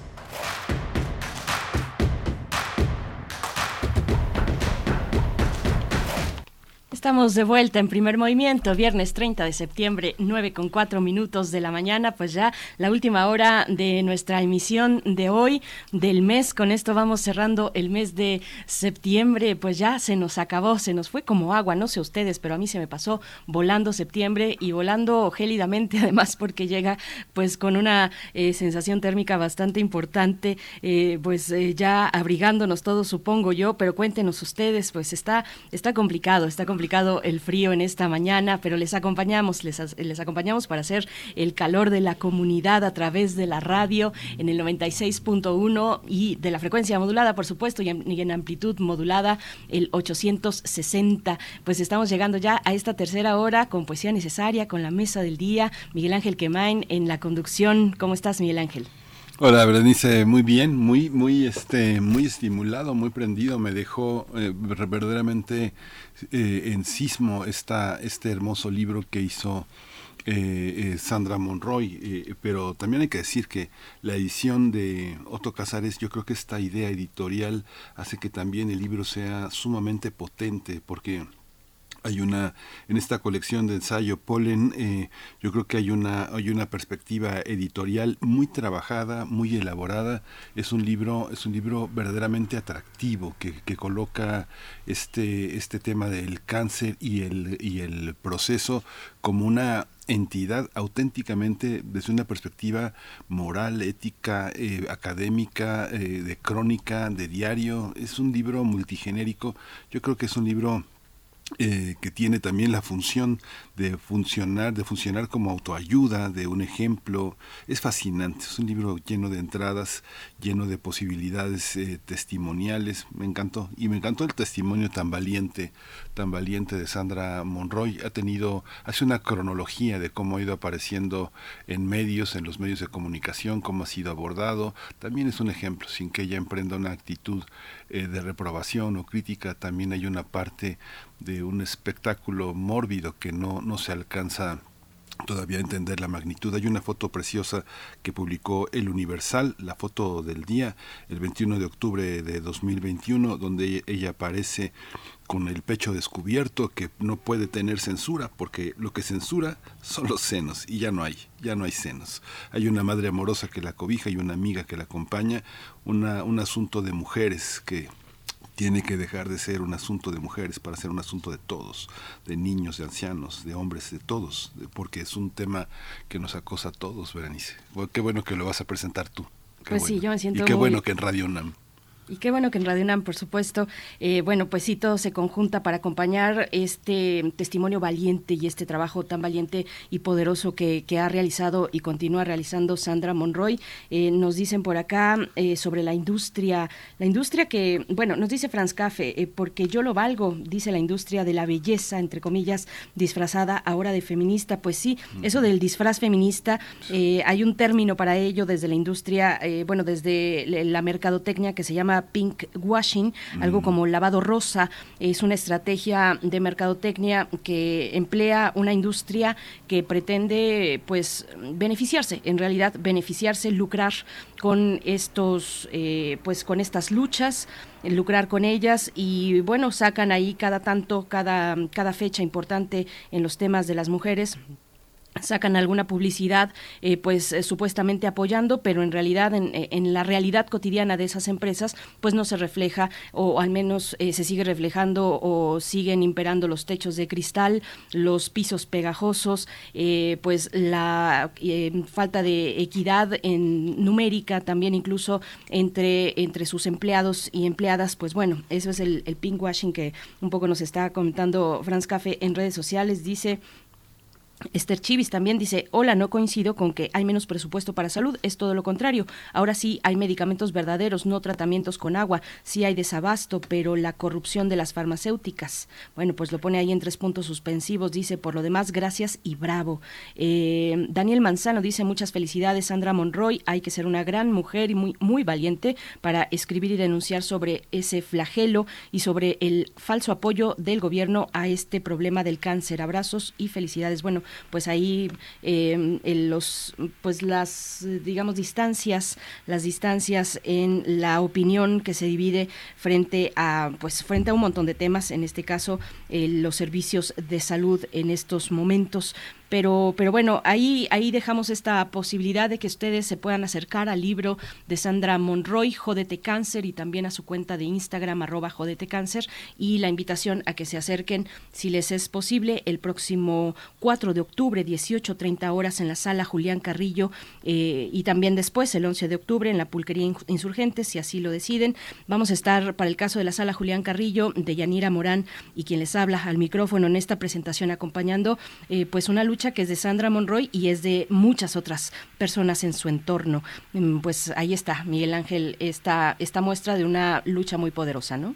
Sí, sí es, es muy conmovedor, muy conmovedor porque alrededor también hay muchas, muchas muertes. Ella relata en el libro la muerte de su padre, un hombre que eh, pasó, que es asintomático hasta la última semana de su vida, lleno de tumores, con los eh, comentarios, muchas, muchos comentarios muy, muy pobres de, de muchos médicos que no alcanzan a entender cómo hay una enorme fuerza en la vida para mantener a un sujeto con los suyos. Finalmente su padre murió a los 55 años, víctima de un cáncer que hizo metástasis, pero ese acompañamiento y esa orfandad también fue eh, una, una, una fuerte carga para poder también eh, sobrellevar esta, esta, esta enfermedad que le tocó también a ella vencer. ¿no? Muy interesante, fascinante. Sí, muy interesante. El cuerpo, el cuerpo es el protagonista de este testimonio eh, escrito de este libro que publica Lux Plux Lux. El cuerpo, por supuesto, naturalmente el de Sandra, eh, pero el de muchas otras mujeres en su entorno, las amigas de secundaria, de preparatoria, un cuerpo que en esa etapa de adolescencia, pues puede ser un cuerpo censurado, dice la misma Sandra, eh, por las mismas jóvenes, eh, pues en ese contexto tan adverso de publicidad de una sociedad, pues eh, con una tiranía sobre el cuerpo, sobre el cuerpo y especialmente el de las mujeres y el de la diversidad también eh, de la diversidad eh, corporal, pues bueno, eh, eh, vale mucho la pena. acercarse. Hay una, hay una parte que pues todos los que tienen el privilegio de ser profesores tienen un papel muy importante en esta en este tema porque quienes tienen la posibilidad de observar un grupo de hombres y mujeres en, en, en las aulas uno se, se puede dar cuenta del miedo que tienen eh, muchas personas sobre su apariencia sobre su su, su este su volumen corporal su su forma de presentarse y creo que eh, los docentes tienen una enorme responsabilidad en crear equilibrios, contrapesos, eh, fortalecer identidades, no discriminar, este, darle su lugar a, a- a cada quien. El lugar que cada quien tiene es el de la dignidad, el del respeto.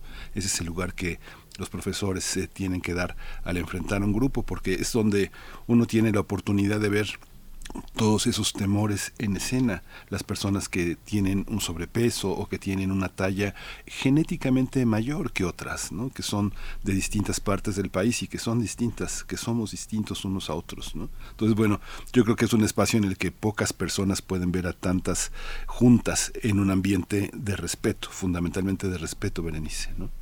Pues sí, pues sí, Miguel Ángel. Eh, son, es un poliedro, digamos, esta cuestión de las violencias distintas hacia, hacia las mujeres.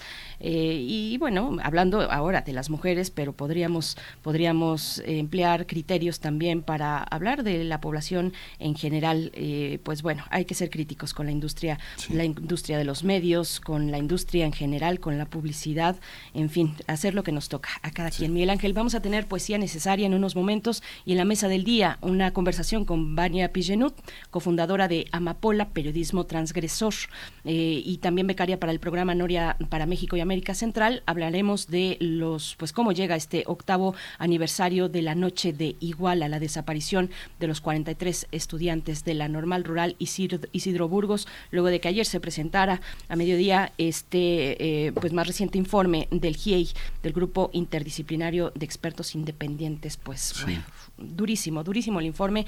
Vamos a conversar con Vania Pillenut, Miguel Ángel. Sí, y vamos a tener al final del programa, eh, esperamos eh, esta vez eh, establecer un enlace. Es complejo, es complejo el- la situación geográfica en la que está Federico Navarrete, pero eh, va a hablar hoy del totalitarismo británico.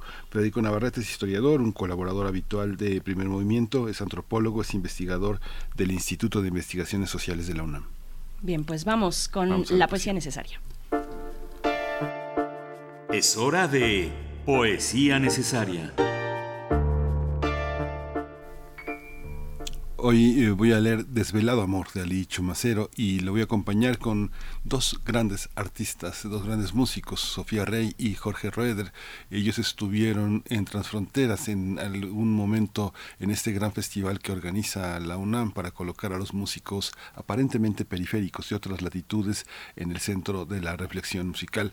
Eh, la pieza que van a tocar es de John Zorn y Sofía Rey, se llama Silencio de un minuto. Dice Desvelado Amor. Cayó desnuda, virgen, la palabra.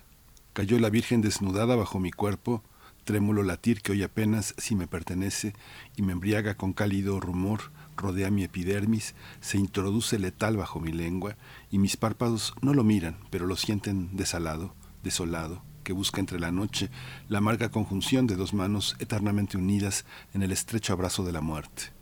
Cayó la voz. Mudos los labios ciñéronse a la sombra, incendiando el incienso de su caída flor. Tan quietos como el sueño que también esperaban, con ansiedad de ciego sobre el tacto, descansando angustiosos como el árbol sin fruto bajo la primavera. Y mi cuerpo cayó a un desesperado cuerpo, y desde entonces siente cómo crecen sus nervios en una dura ruina hecha de sombra y voces estremecidas por el vivo temor de estrecharse a la noche como el mar a las aguas que lo nutren, o la voz a los labios fuente muda, y en la quietud nacida de este limpio silencio que por mi cuerpo corre, destrozado los labios, la voz y la palabra, anclado entre mí mismo, el fuego de mi tacto se adormece en esta soledad bajo la flor del sueño. Un mismo cielo nos ve a los dos, un mismo cielo.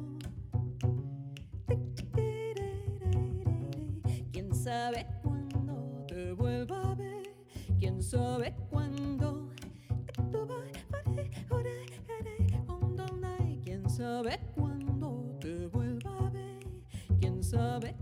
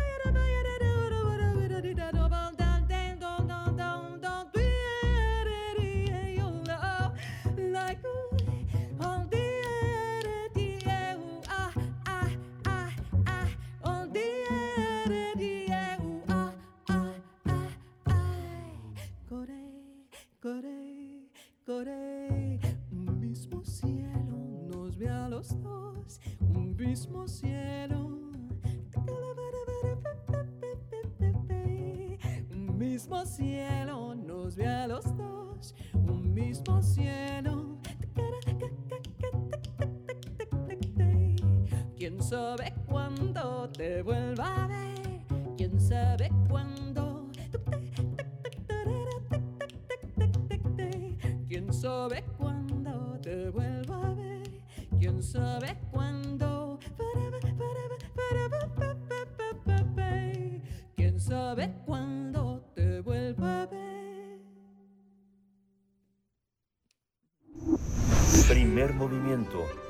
Hacemos comunidad en la sana distancia.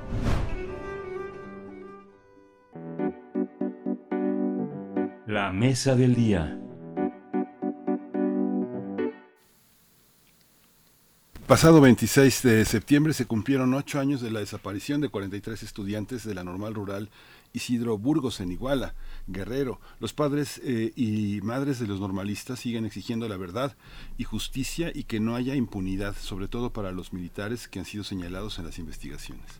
Y es que en los últimos días se ha dado a conocer información que confirma la colusión de algunos miembros del ejército con el crimen organizado y autoridades en la desaparición de los estudiantes a finales del mes de septiembre de 2014, mientras que la Fiscalía General de la República dio marcha atrás en al menos 21 de las 83 órdenes de aprehensión en las que estaban señalados miembros de las Fuerzas Armadas. A ello se suma la renuncia de Omar Gómez Trejo, titular de la Unidad Especial de Investigación, así como el informe que presentaron eh, el grupo interdisciplinario de expertos independientes que denunció que la Secretaría de la Defensa Nacional se ha negado a entregar información a pesar del mandato del presidente Andrés Manuel López Obrador como comandante supremo de las Fuerzas Armadas. Las y los integrantes del GIEI señalaron que la Sedena incluso ha utilizado software de espionaje, este que conocemos Pegasus, para intervenir comunicaciones, pero solamente ha entregado información parcial y se niega a entregar los informes elaborados por el Centro Regional de Inteligencia Militar en el Batallón 27. Vamos a analizar este caso, el caso Ayotzinapa, ocho años de la desaparición forzada de los 43 alumnos de la normal rural Isidro Burgos. Está en la línea ya Vania Pillenú, eh, cofundadora de Amapola Periodismo Transgresor y becaria para el programa Noria para, Américo, para México y América Central. Eh, Vania, bienvenida, buenos días, gracias por estar aquí.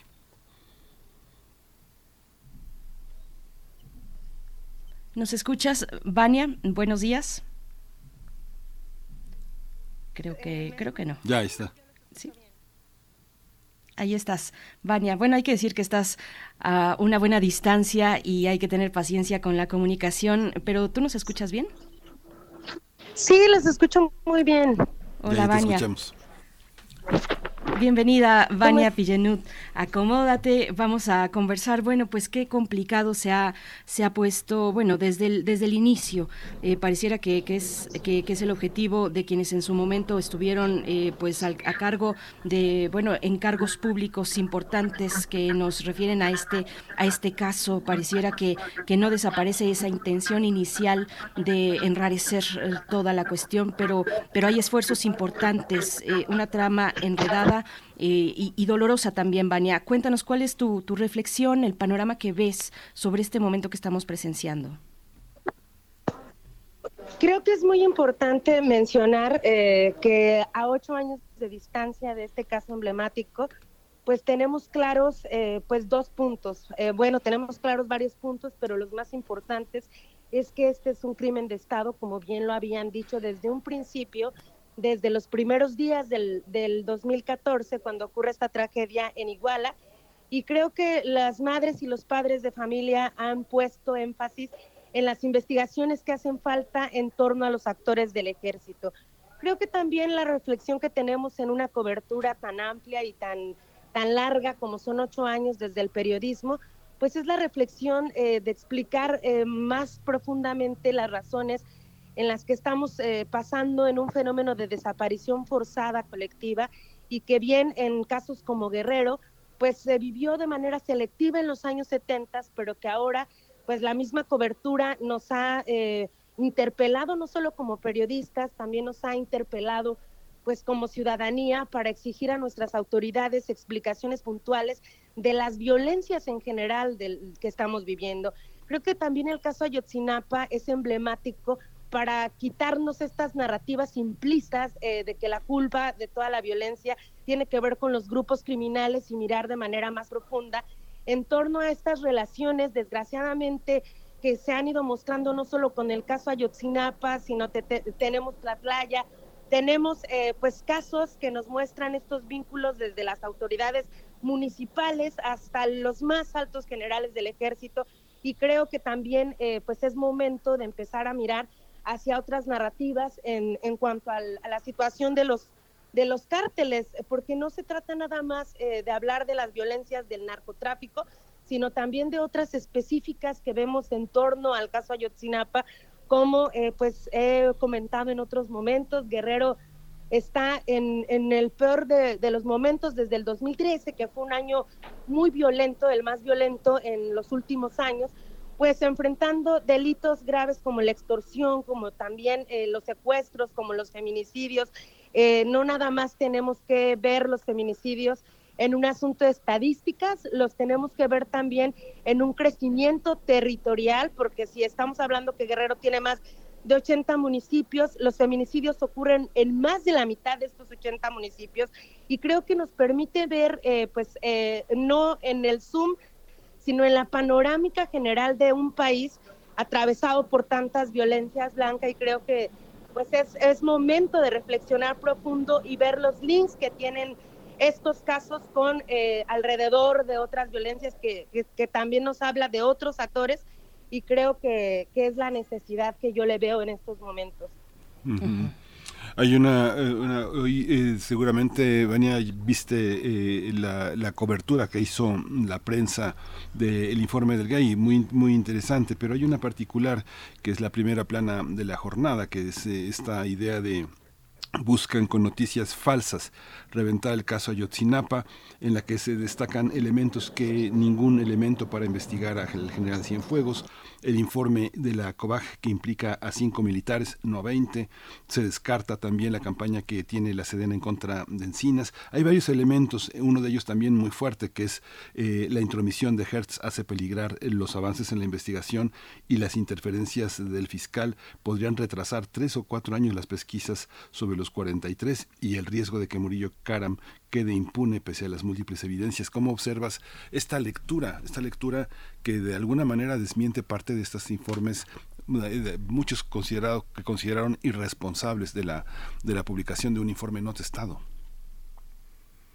que también esto nos llama eh, a ver éticamente en dónde estamos poniendo la mirada y qué es lo que pretendemos revelar con este tipo de filtraciones, porque pues si bien es cierto que es importante que la ciudadanía en general se entere de manera profunda eh, cómo eh, construyeron este último informe de casi 100 páginas en la Comisión de la Verdad y la Justicia eh, en el caso Ayotzinapa, pues también es relevante que veamos qué estamos haciendo como periodistas para darles herramientas de defensa legal, como bien lo mencionas, a los actores involucrados y que en un país de impunidad casi al 100%, pues estamos viendo que este tipo de casos pues simplemente se quedan más en la impunidad porque los actores involucrados salen eh, por justamente eh, procesos sucios, porque no hubo buen manejo de la justicia y de todos los protocolos que hay que seguir en torno a estas eh, pues revelaciones sensibles. Y que no nada más estamos hablando de investigaciones terminales, estamos hablando de indicios y creo que lo más importante en estos casos pues es ponernos a pensar eh, que eh, contribuimos periodísticamente sin escuchar primero a las víctimas y eh, pues no dudar otra vez de, lo que nos están mostrando las autoridades. En 2014, cuando ocurrieron los hechos, varios colegas se fueron directamente con esta verdad histórica creada por el ex procurador Murillo Caram y por el titular de la Agencia de Investigación Criminal, Tomás Herón de Lucio, y vemos que eh, 2022 no ha sido elección suficiente para reproducir estas prácticas que nos llevan directamente a platicar como si ya fueran verdades absolutas y no dudar de una investigación que si bien nos aporta otros elementos, pues todavía estamos hablando de indicios y creo que es muy indispensable ser cuidadosos no nada más con el proceso eh, que siguen las víctimas para acceder a la verdad y la justicia, también ser muy cuidadosos en qué estamos eh, aportando para que los eh, presuntos responsables o quienes están señalados como los responsables de todas estas situaciones creadas en el pasado, pues salgan en libertad y pues otra vez tengamos eh, pues en la cárcel act- actores materiales que además muchos eh, están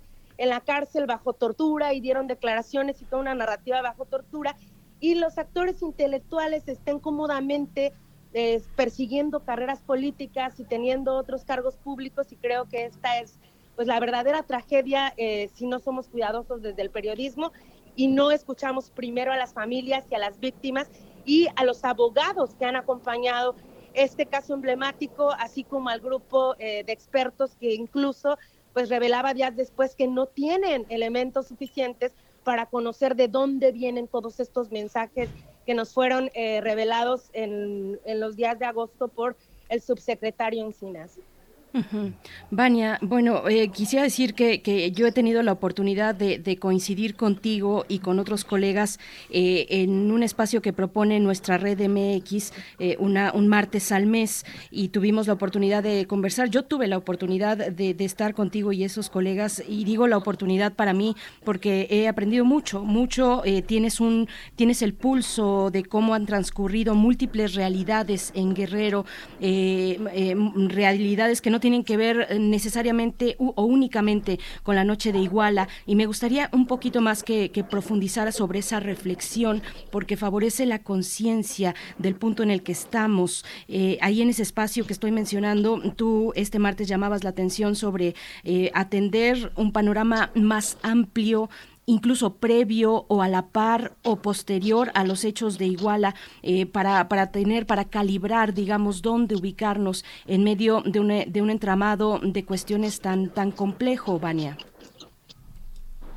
Sí, pues eh, yo creo que es importante esta, estas lecciones que tenemos al día de hoy porque somos falibles, como seres humanos somos falibles, no nada más eh, los que están eh, procurando ju- justicia, también nosotros como periodistas, pero si no aprendemos a mirar al pasado para entender el presente y eh, tratamos eh, nuestras coberturas de la manera más ética y teniendo a las víctimas como una referencia para acompañar estos procesos, incluso desde donde escribimos, pues creo que nos vamos a seguir eh, quedando en este juego de reproducir las versiones oficiales sin hacer eh, pues una mínima reflexión de que nos pueden estar dando otras mentiras. Yo leía un artículo de John Gibler, que él tiene uno de los libros que, que también explica esta tragedia, una, una historia oral de la infamia, y escribía recientemente que si nosotros no somos críticos a reflexionar en torno a esta narrativa que nos están dando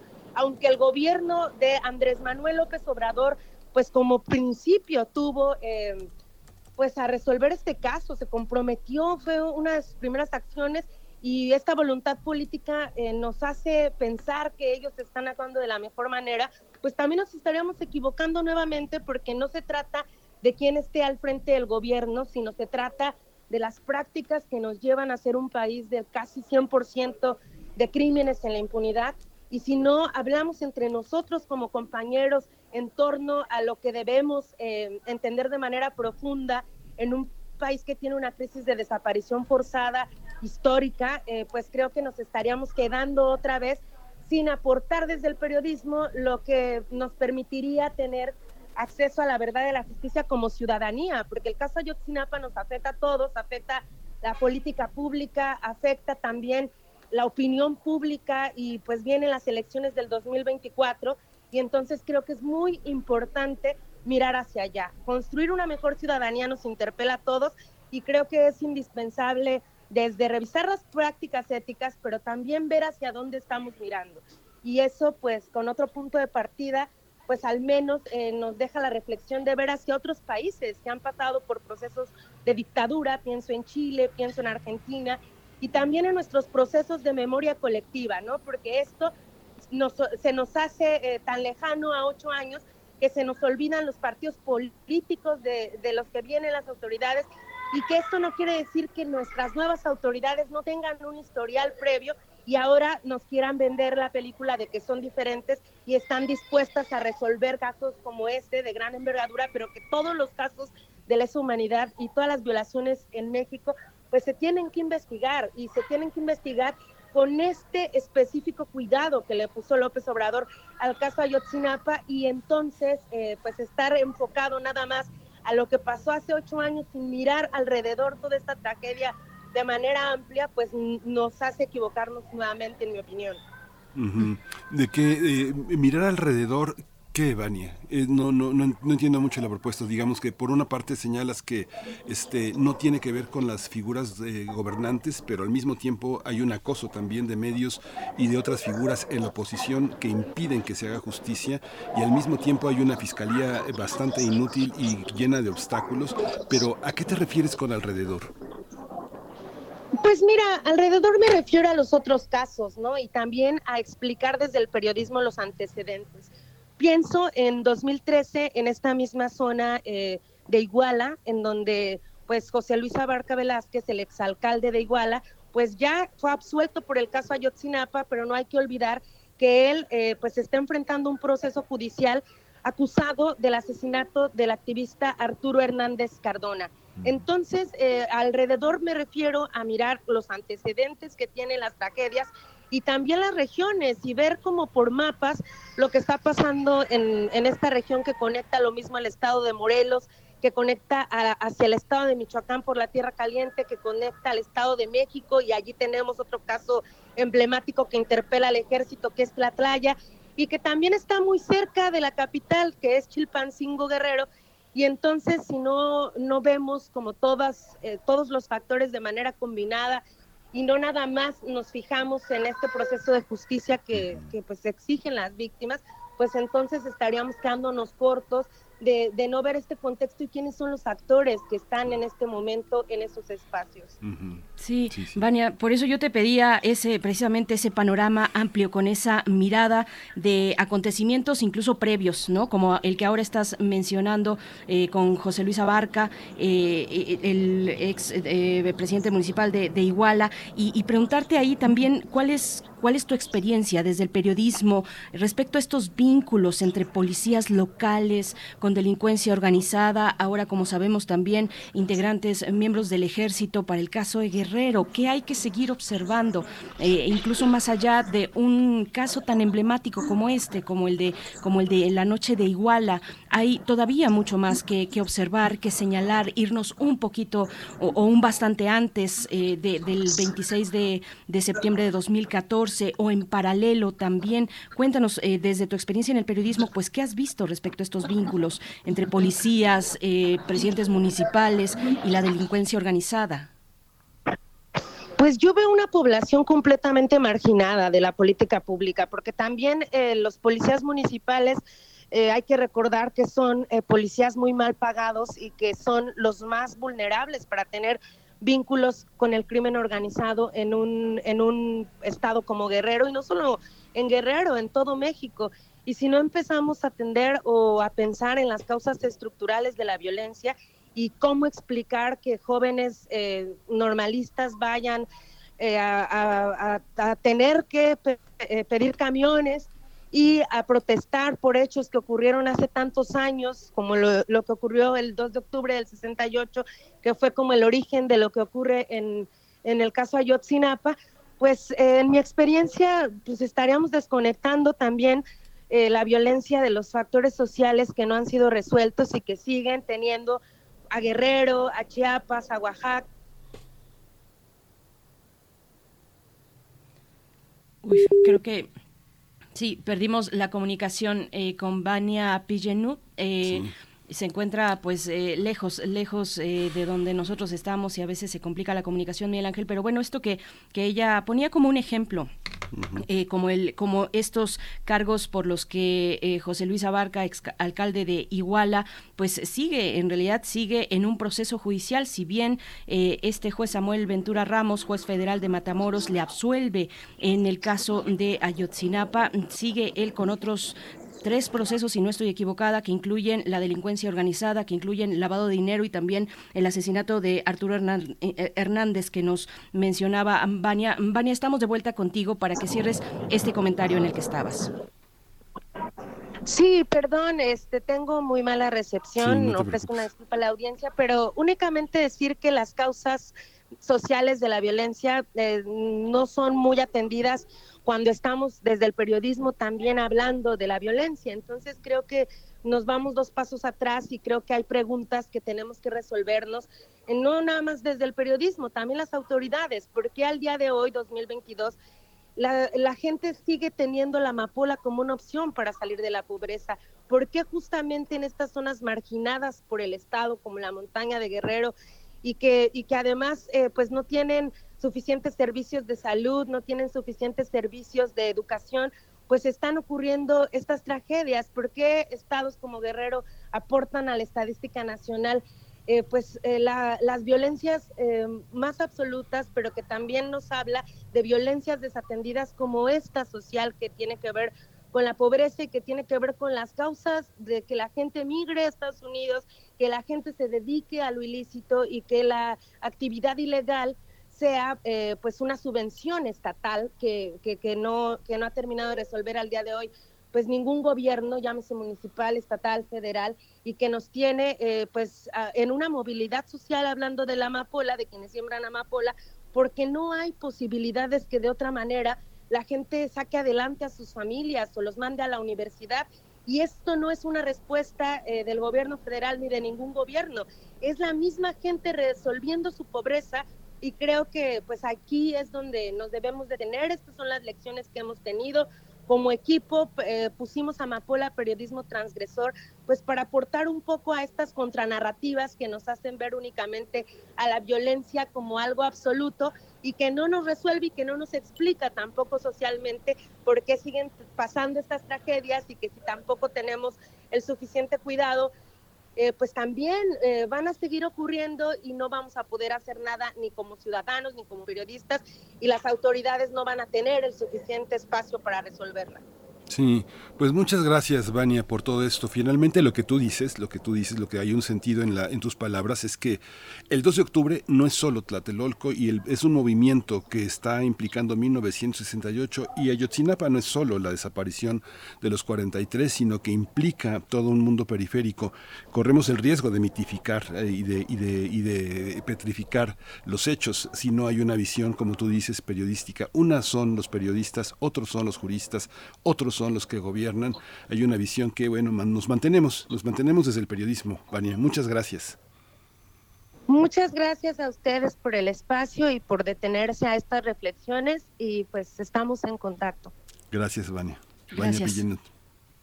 Hasta pronto, Vania Pillenut, eh, cofundadora de Amapola Periodismo Transgresor. Bueno, acérquense a esta propuesta eh, eh, alternativa, esta propuesta independiente de un periodismo que se hace desde Guerrero para, para, todo, el- para todo el país en realidad y por supuesto para el mismo Estado.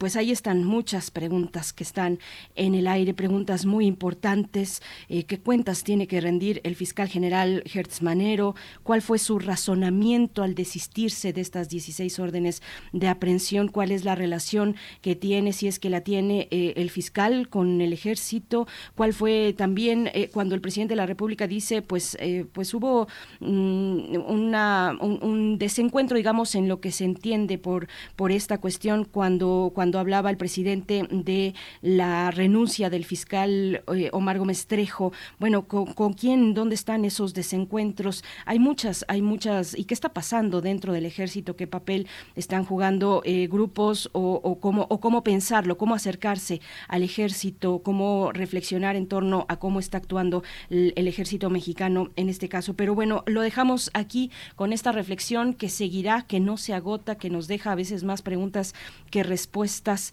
eh, para hacer una pausa, para hacer una pausa e invitarles a lo siguiente.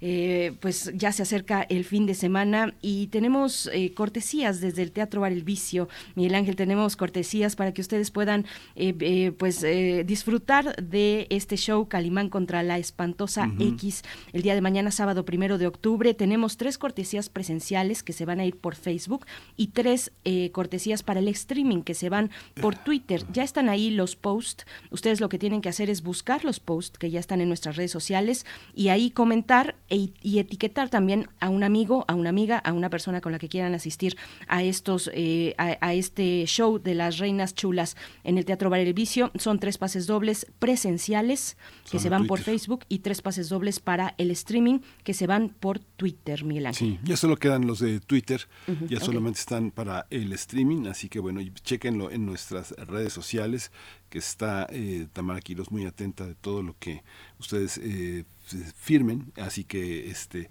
acérquense a nuestras redes sociales. acérquense a las redes sociales. Cuando hablamos del streaming, bueno, siempre les eh, pedimos que no se encuentren ustedes, ustedes en Ciudad de México o en la zona metropolitana, sino que estén en otro estado de la República. Y aquellos que sí estén acá en Ciudad de México, pues sí tienen la oportunidad de ir presencialmente, pero los que no, pues que sea que se aprovechen estas cortesías de streaming para quienes están en algún otro estado de la República. Nosotros vamos a ir con música. Em, vamos a ir con música a cargo de eh, Chabela Vargas. Es Adoro, nos la pide esta complacencia Aldair Neri Alcántara.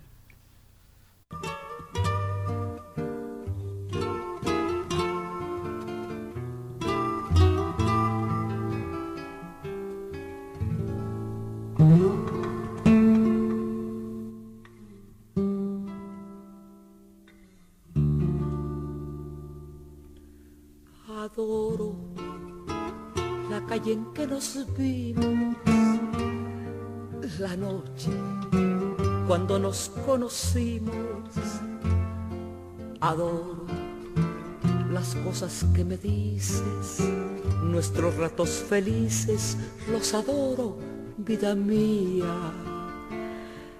Adoro la forma en que sonríes y el modo en que a veces me ríes.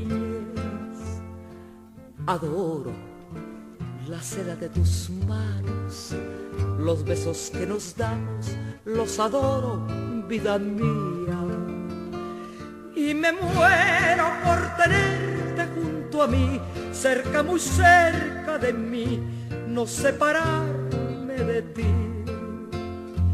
Y es que eres mi existencia, mi sentir, eres mi luna, eres mi sol, eres mi noche de amor. Adoro el brillo de tus ojos, lo dulce que hay en tus labios rojos.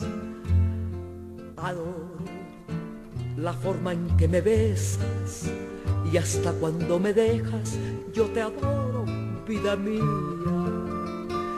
Y me muero por tenerte junto a mí, cerca, muy cerca de mí, no separarme de ti. Y es que eres mi existencia, mi sentir, eres mi luna, eres mi sol, eres mi noche de amor. Adoro el brillo de tus ojos, lo dulce que hay en tus labios rojos. Adoro la forma en que me besas y hasta cuando me dejas, yo te adoro, vida mía. Primer movimiento. Hacemos comunidad en la sana distancia.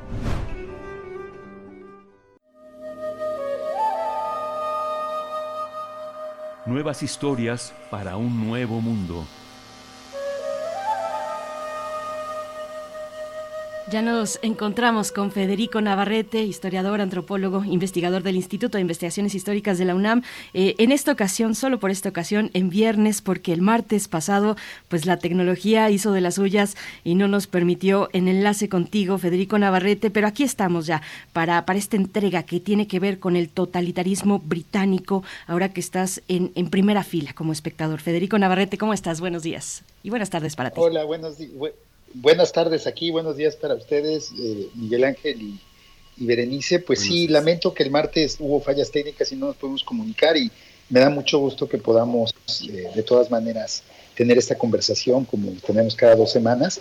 Y pues sí, me toca, me tocó, viviendo en Inglaterra, nos ha tocado atestiguar la, este, pues uno de los eventos pues históricos más visibles, literalmente, porque estuvo en todas las pantallas de televisión, estuvo en todos los medios durante días y días y días, que ha sido pues el fallecimiento de, de la reina de, del Reino Unido, de la reina de Inglaterra, este, Escocia, Gales, e Irlanda del Norte, eh, Isabel, y el advenimiento de su hijo, eh, Carlos. Y bueno, pues eh, mi reflexión el día de hoy sería por cómo, estando aquí en, en- en Inglaterra particularmente, fue impresionante el grado de, de, de unanimidad que hubo en las expresiones de duelo y de luto por el fallecimiento de la monarca, de la reina, y también pues la, la marcada intolerancia que hubo hacia cualquier voz que no se uniera a este consenso, a esta unanimidad de- del duelo y de la exaltación de la figura de, de la reina. El, este, te- pues eh, hubo notas aisladas de casos en que la policía arrestó a personas que protestaban en los eventos eh, pues, luctuosos de la reina que muchas veces este, implicaron eh, procesiones por la calle, procesiones de tipo público, pues eh, hubo actos de represión contra las personas que se atrevieron, que se atrevieron a protestar.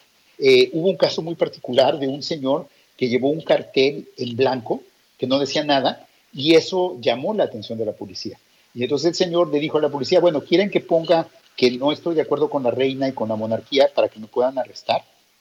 Y, y eso de alguna manera pues este, es un reflejo de la intolerancia que, que, que, que- sucedía, eh, que bueno, que estaba sucediendo en diversos lados. Eh, según los reportes que tenemos, la mayoría de las personas que, que se atrevieron a protestar eh, fueron primero atacadas por otros miembros del público que consideraron que su protesta, que su expresión de un disenso político era ilegítima y era una ofensa a los sentimientos de la mayoría, y después de que fueron atacadas por los otros espectadores del del- de, los, de las ceremonias, la policía intervino y como sucede a veces en estas situaciones, arrestó a los que habían protestado, que habían sido atacados a su vez por los otros participantes y no detuvo a los participantes que habían realmente iniciado la violencia contra los que protestaban.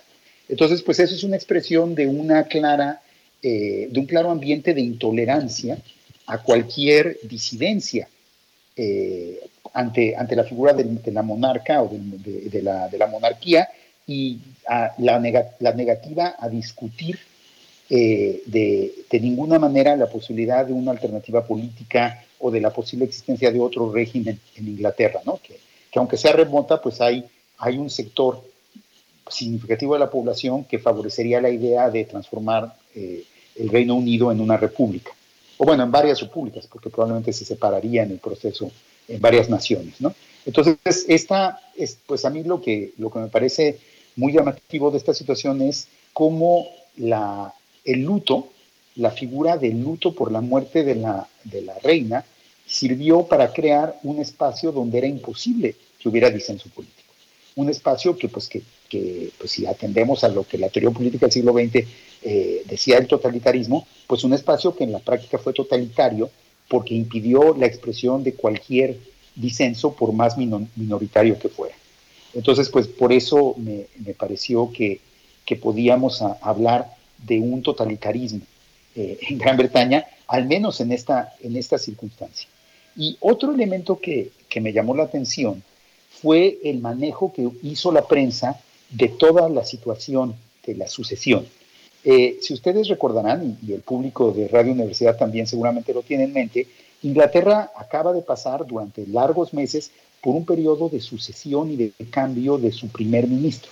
Eh, Boris Johnson fue obligado a renunciar por sus incontables escándalos y, y mentiras y trapacerías, y se inició entonces un proceso de varios meses que eh, un proceso de varios meses para la elección del nuevo, la nueva primer ministro conservadora, ¿no? que finalmente fue esta señora Elizabeth Truss.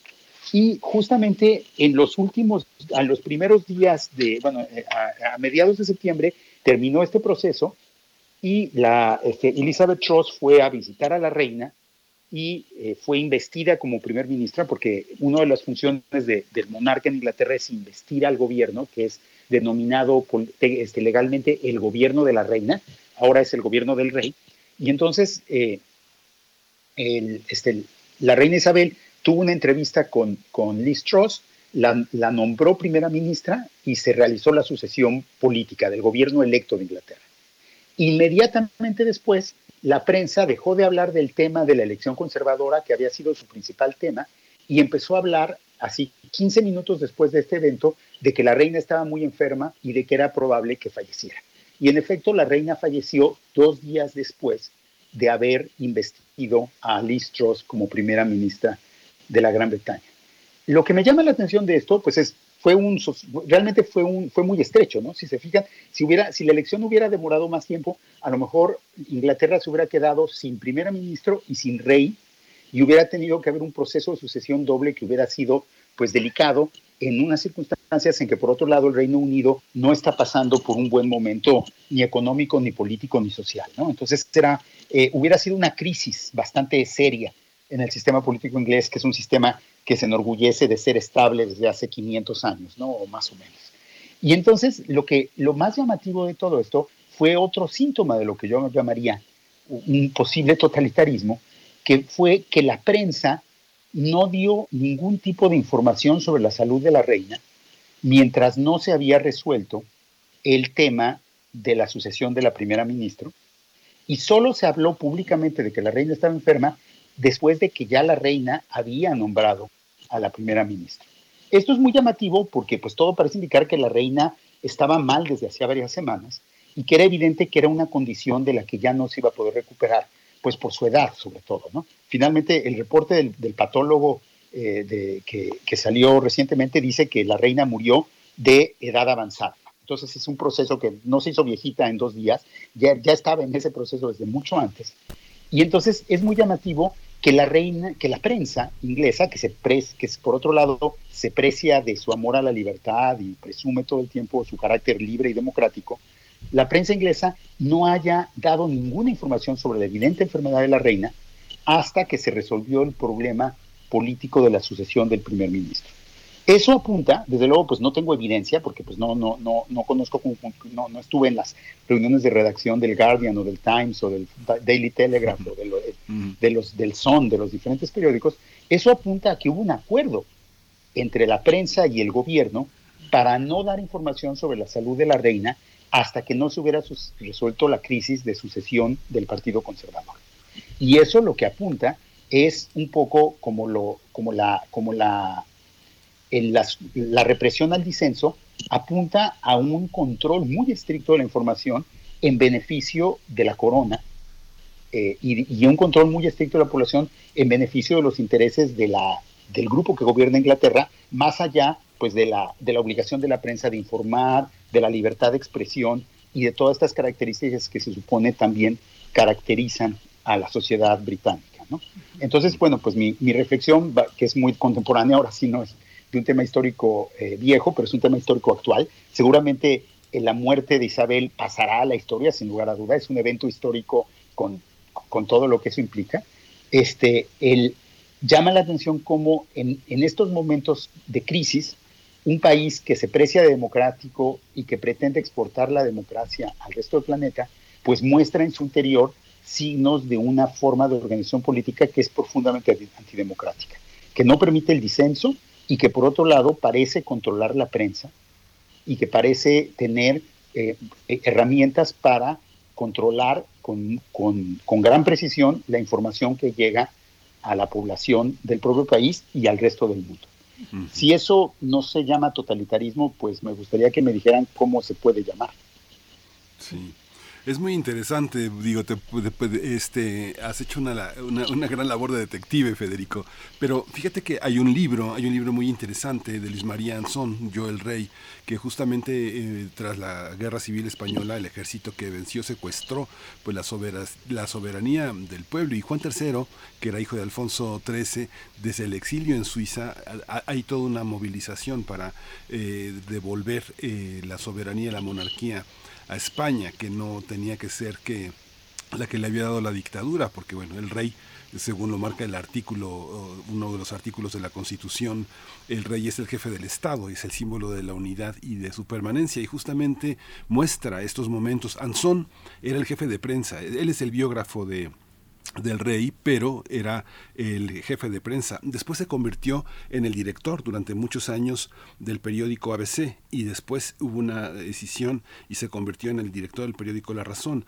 Y siempre fue un periodista muy vinculado a la monarquía. Entonces explica todas estas maneras de acuerdos entre la prensa y toma la monarquía inglesa también como un ejemplo de control y de unanimidad en el manejo de la información que los propios periodistas generan como una mesa alrededor de la mesa del té de Buckingham. Es algo muy impresionante, ¿no? Digamos que si eso pasara entre nosotros, verdaderamente sería un escándalo, ¿no?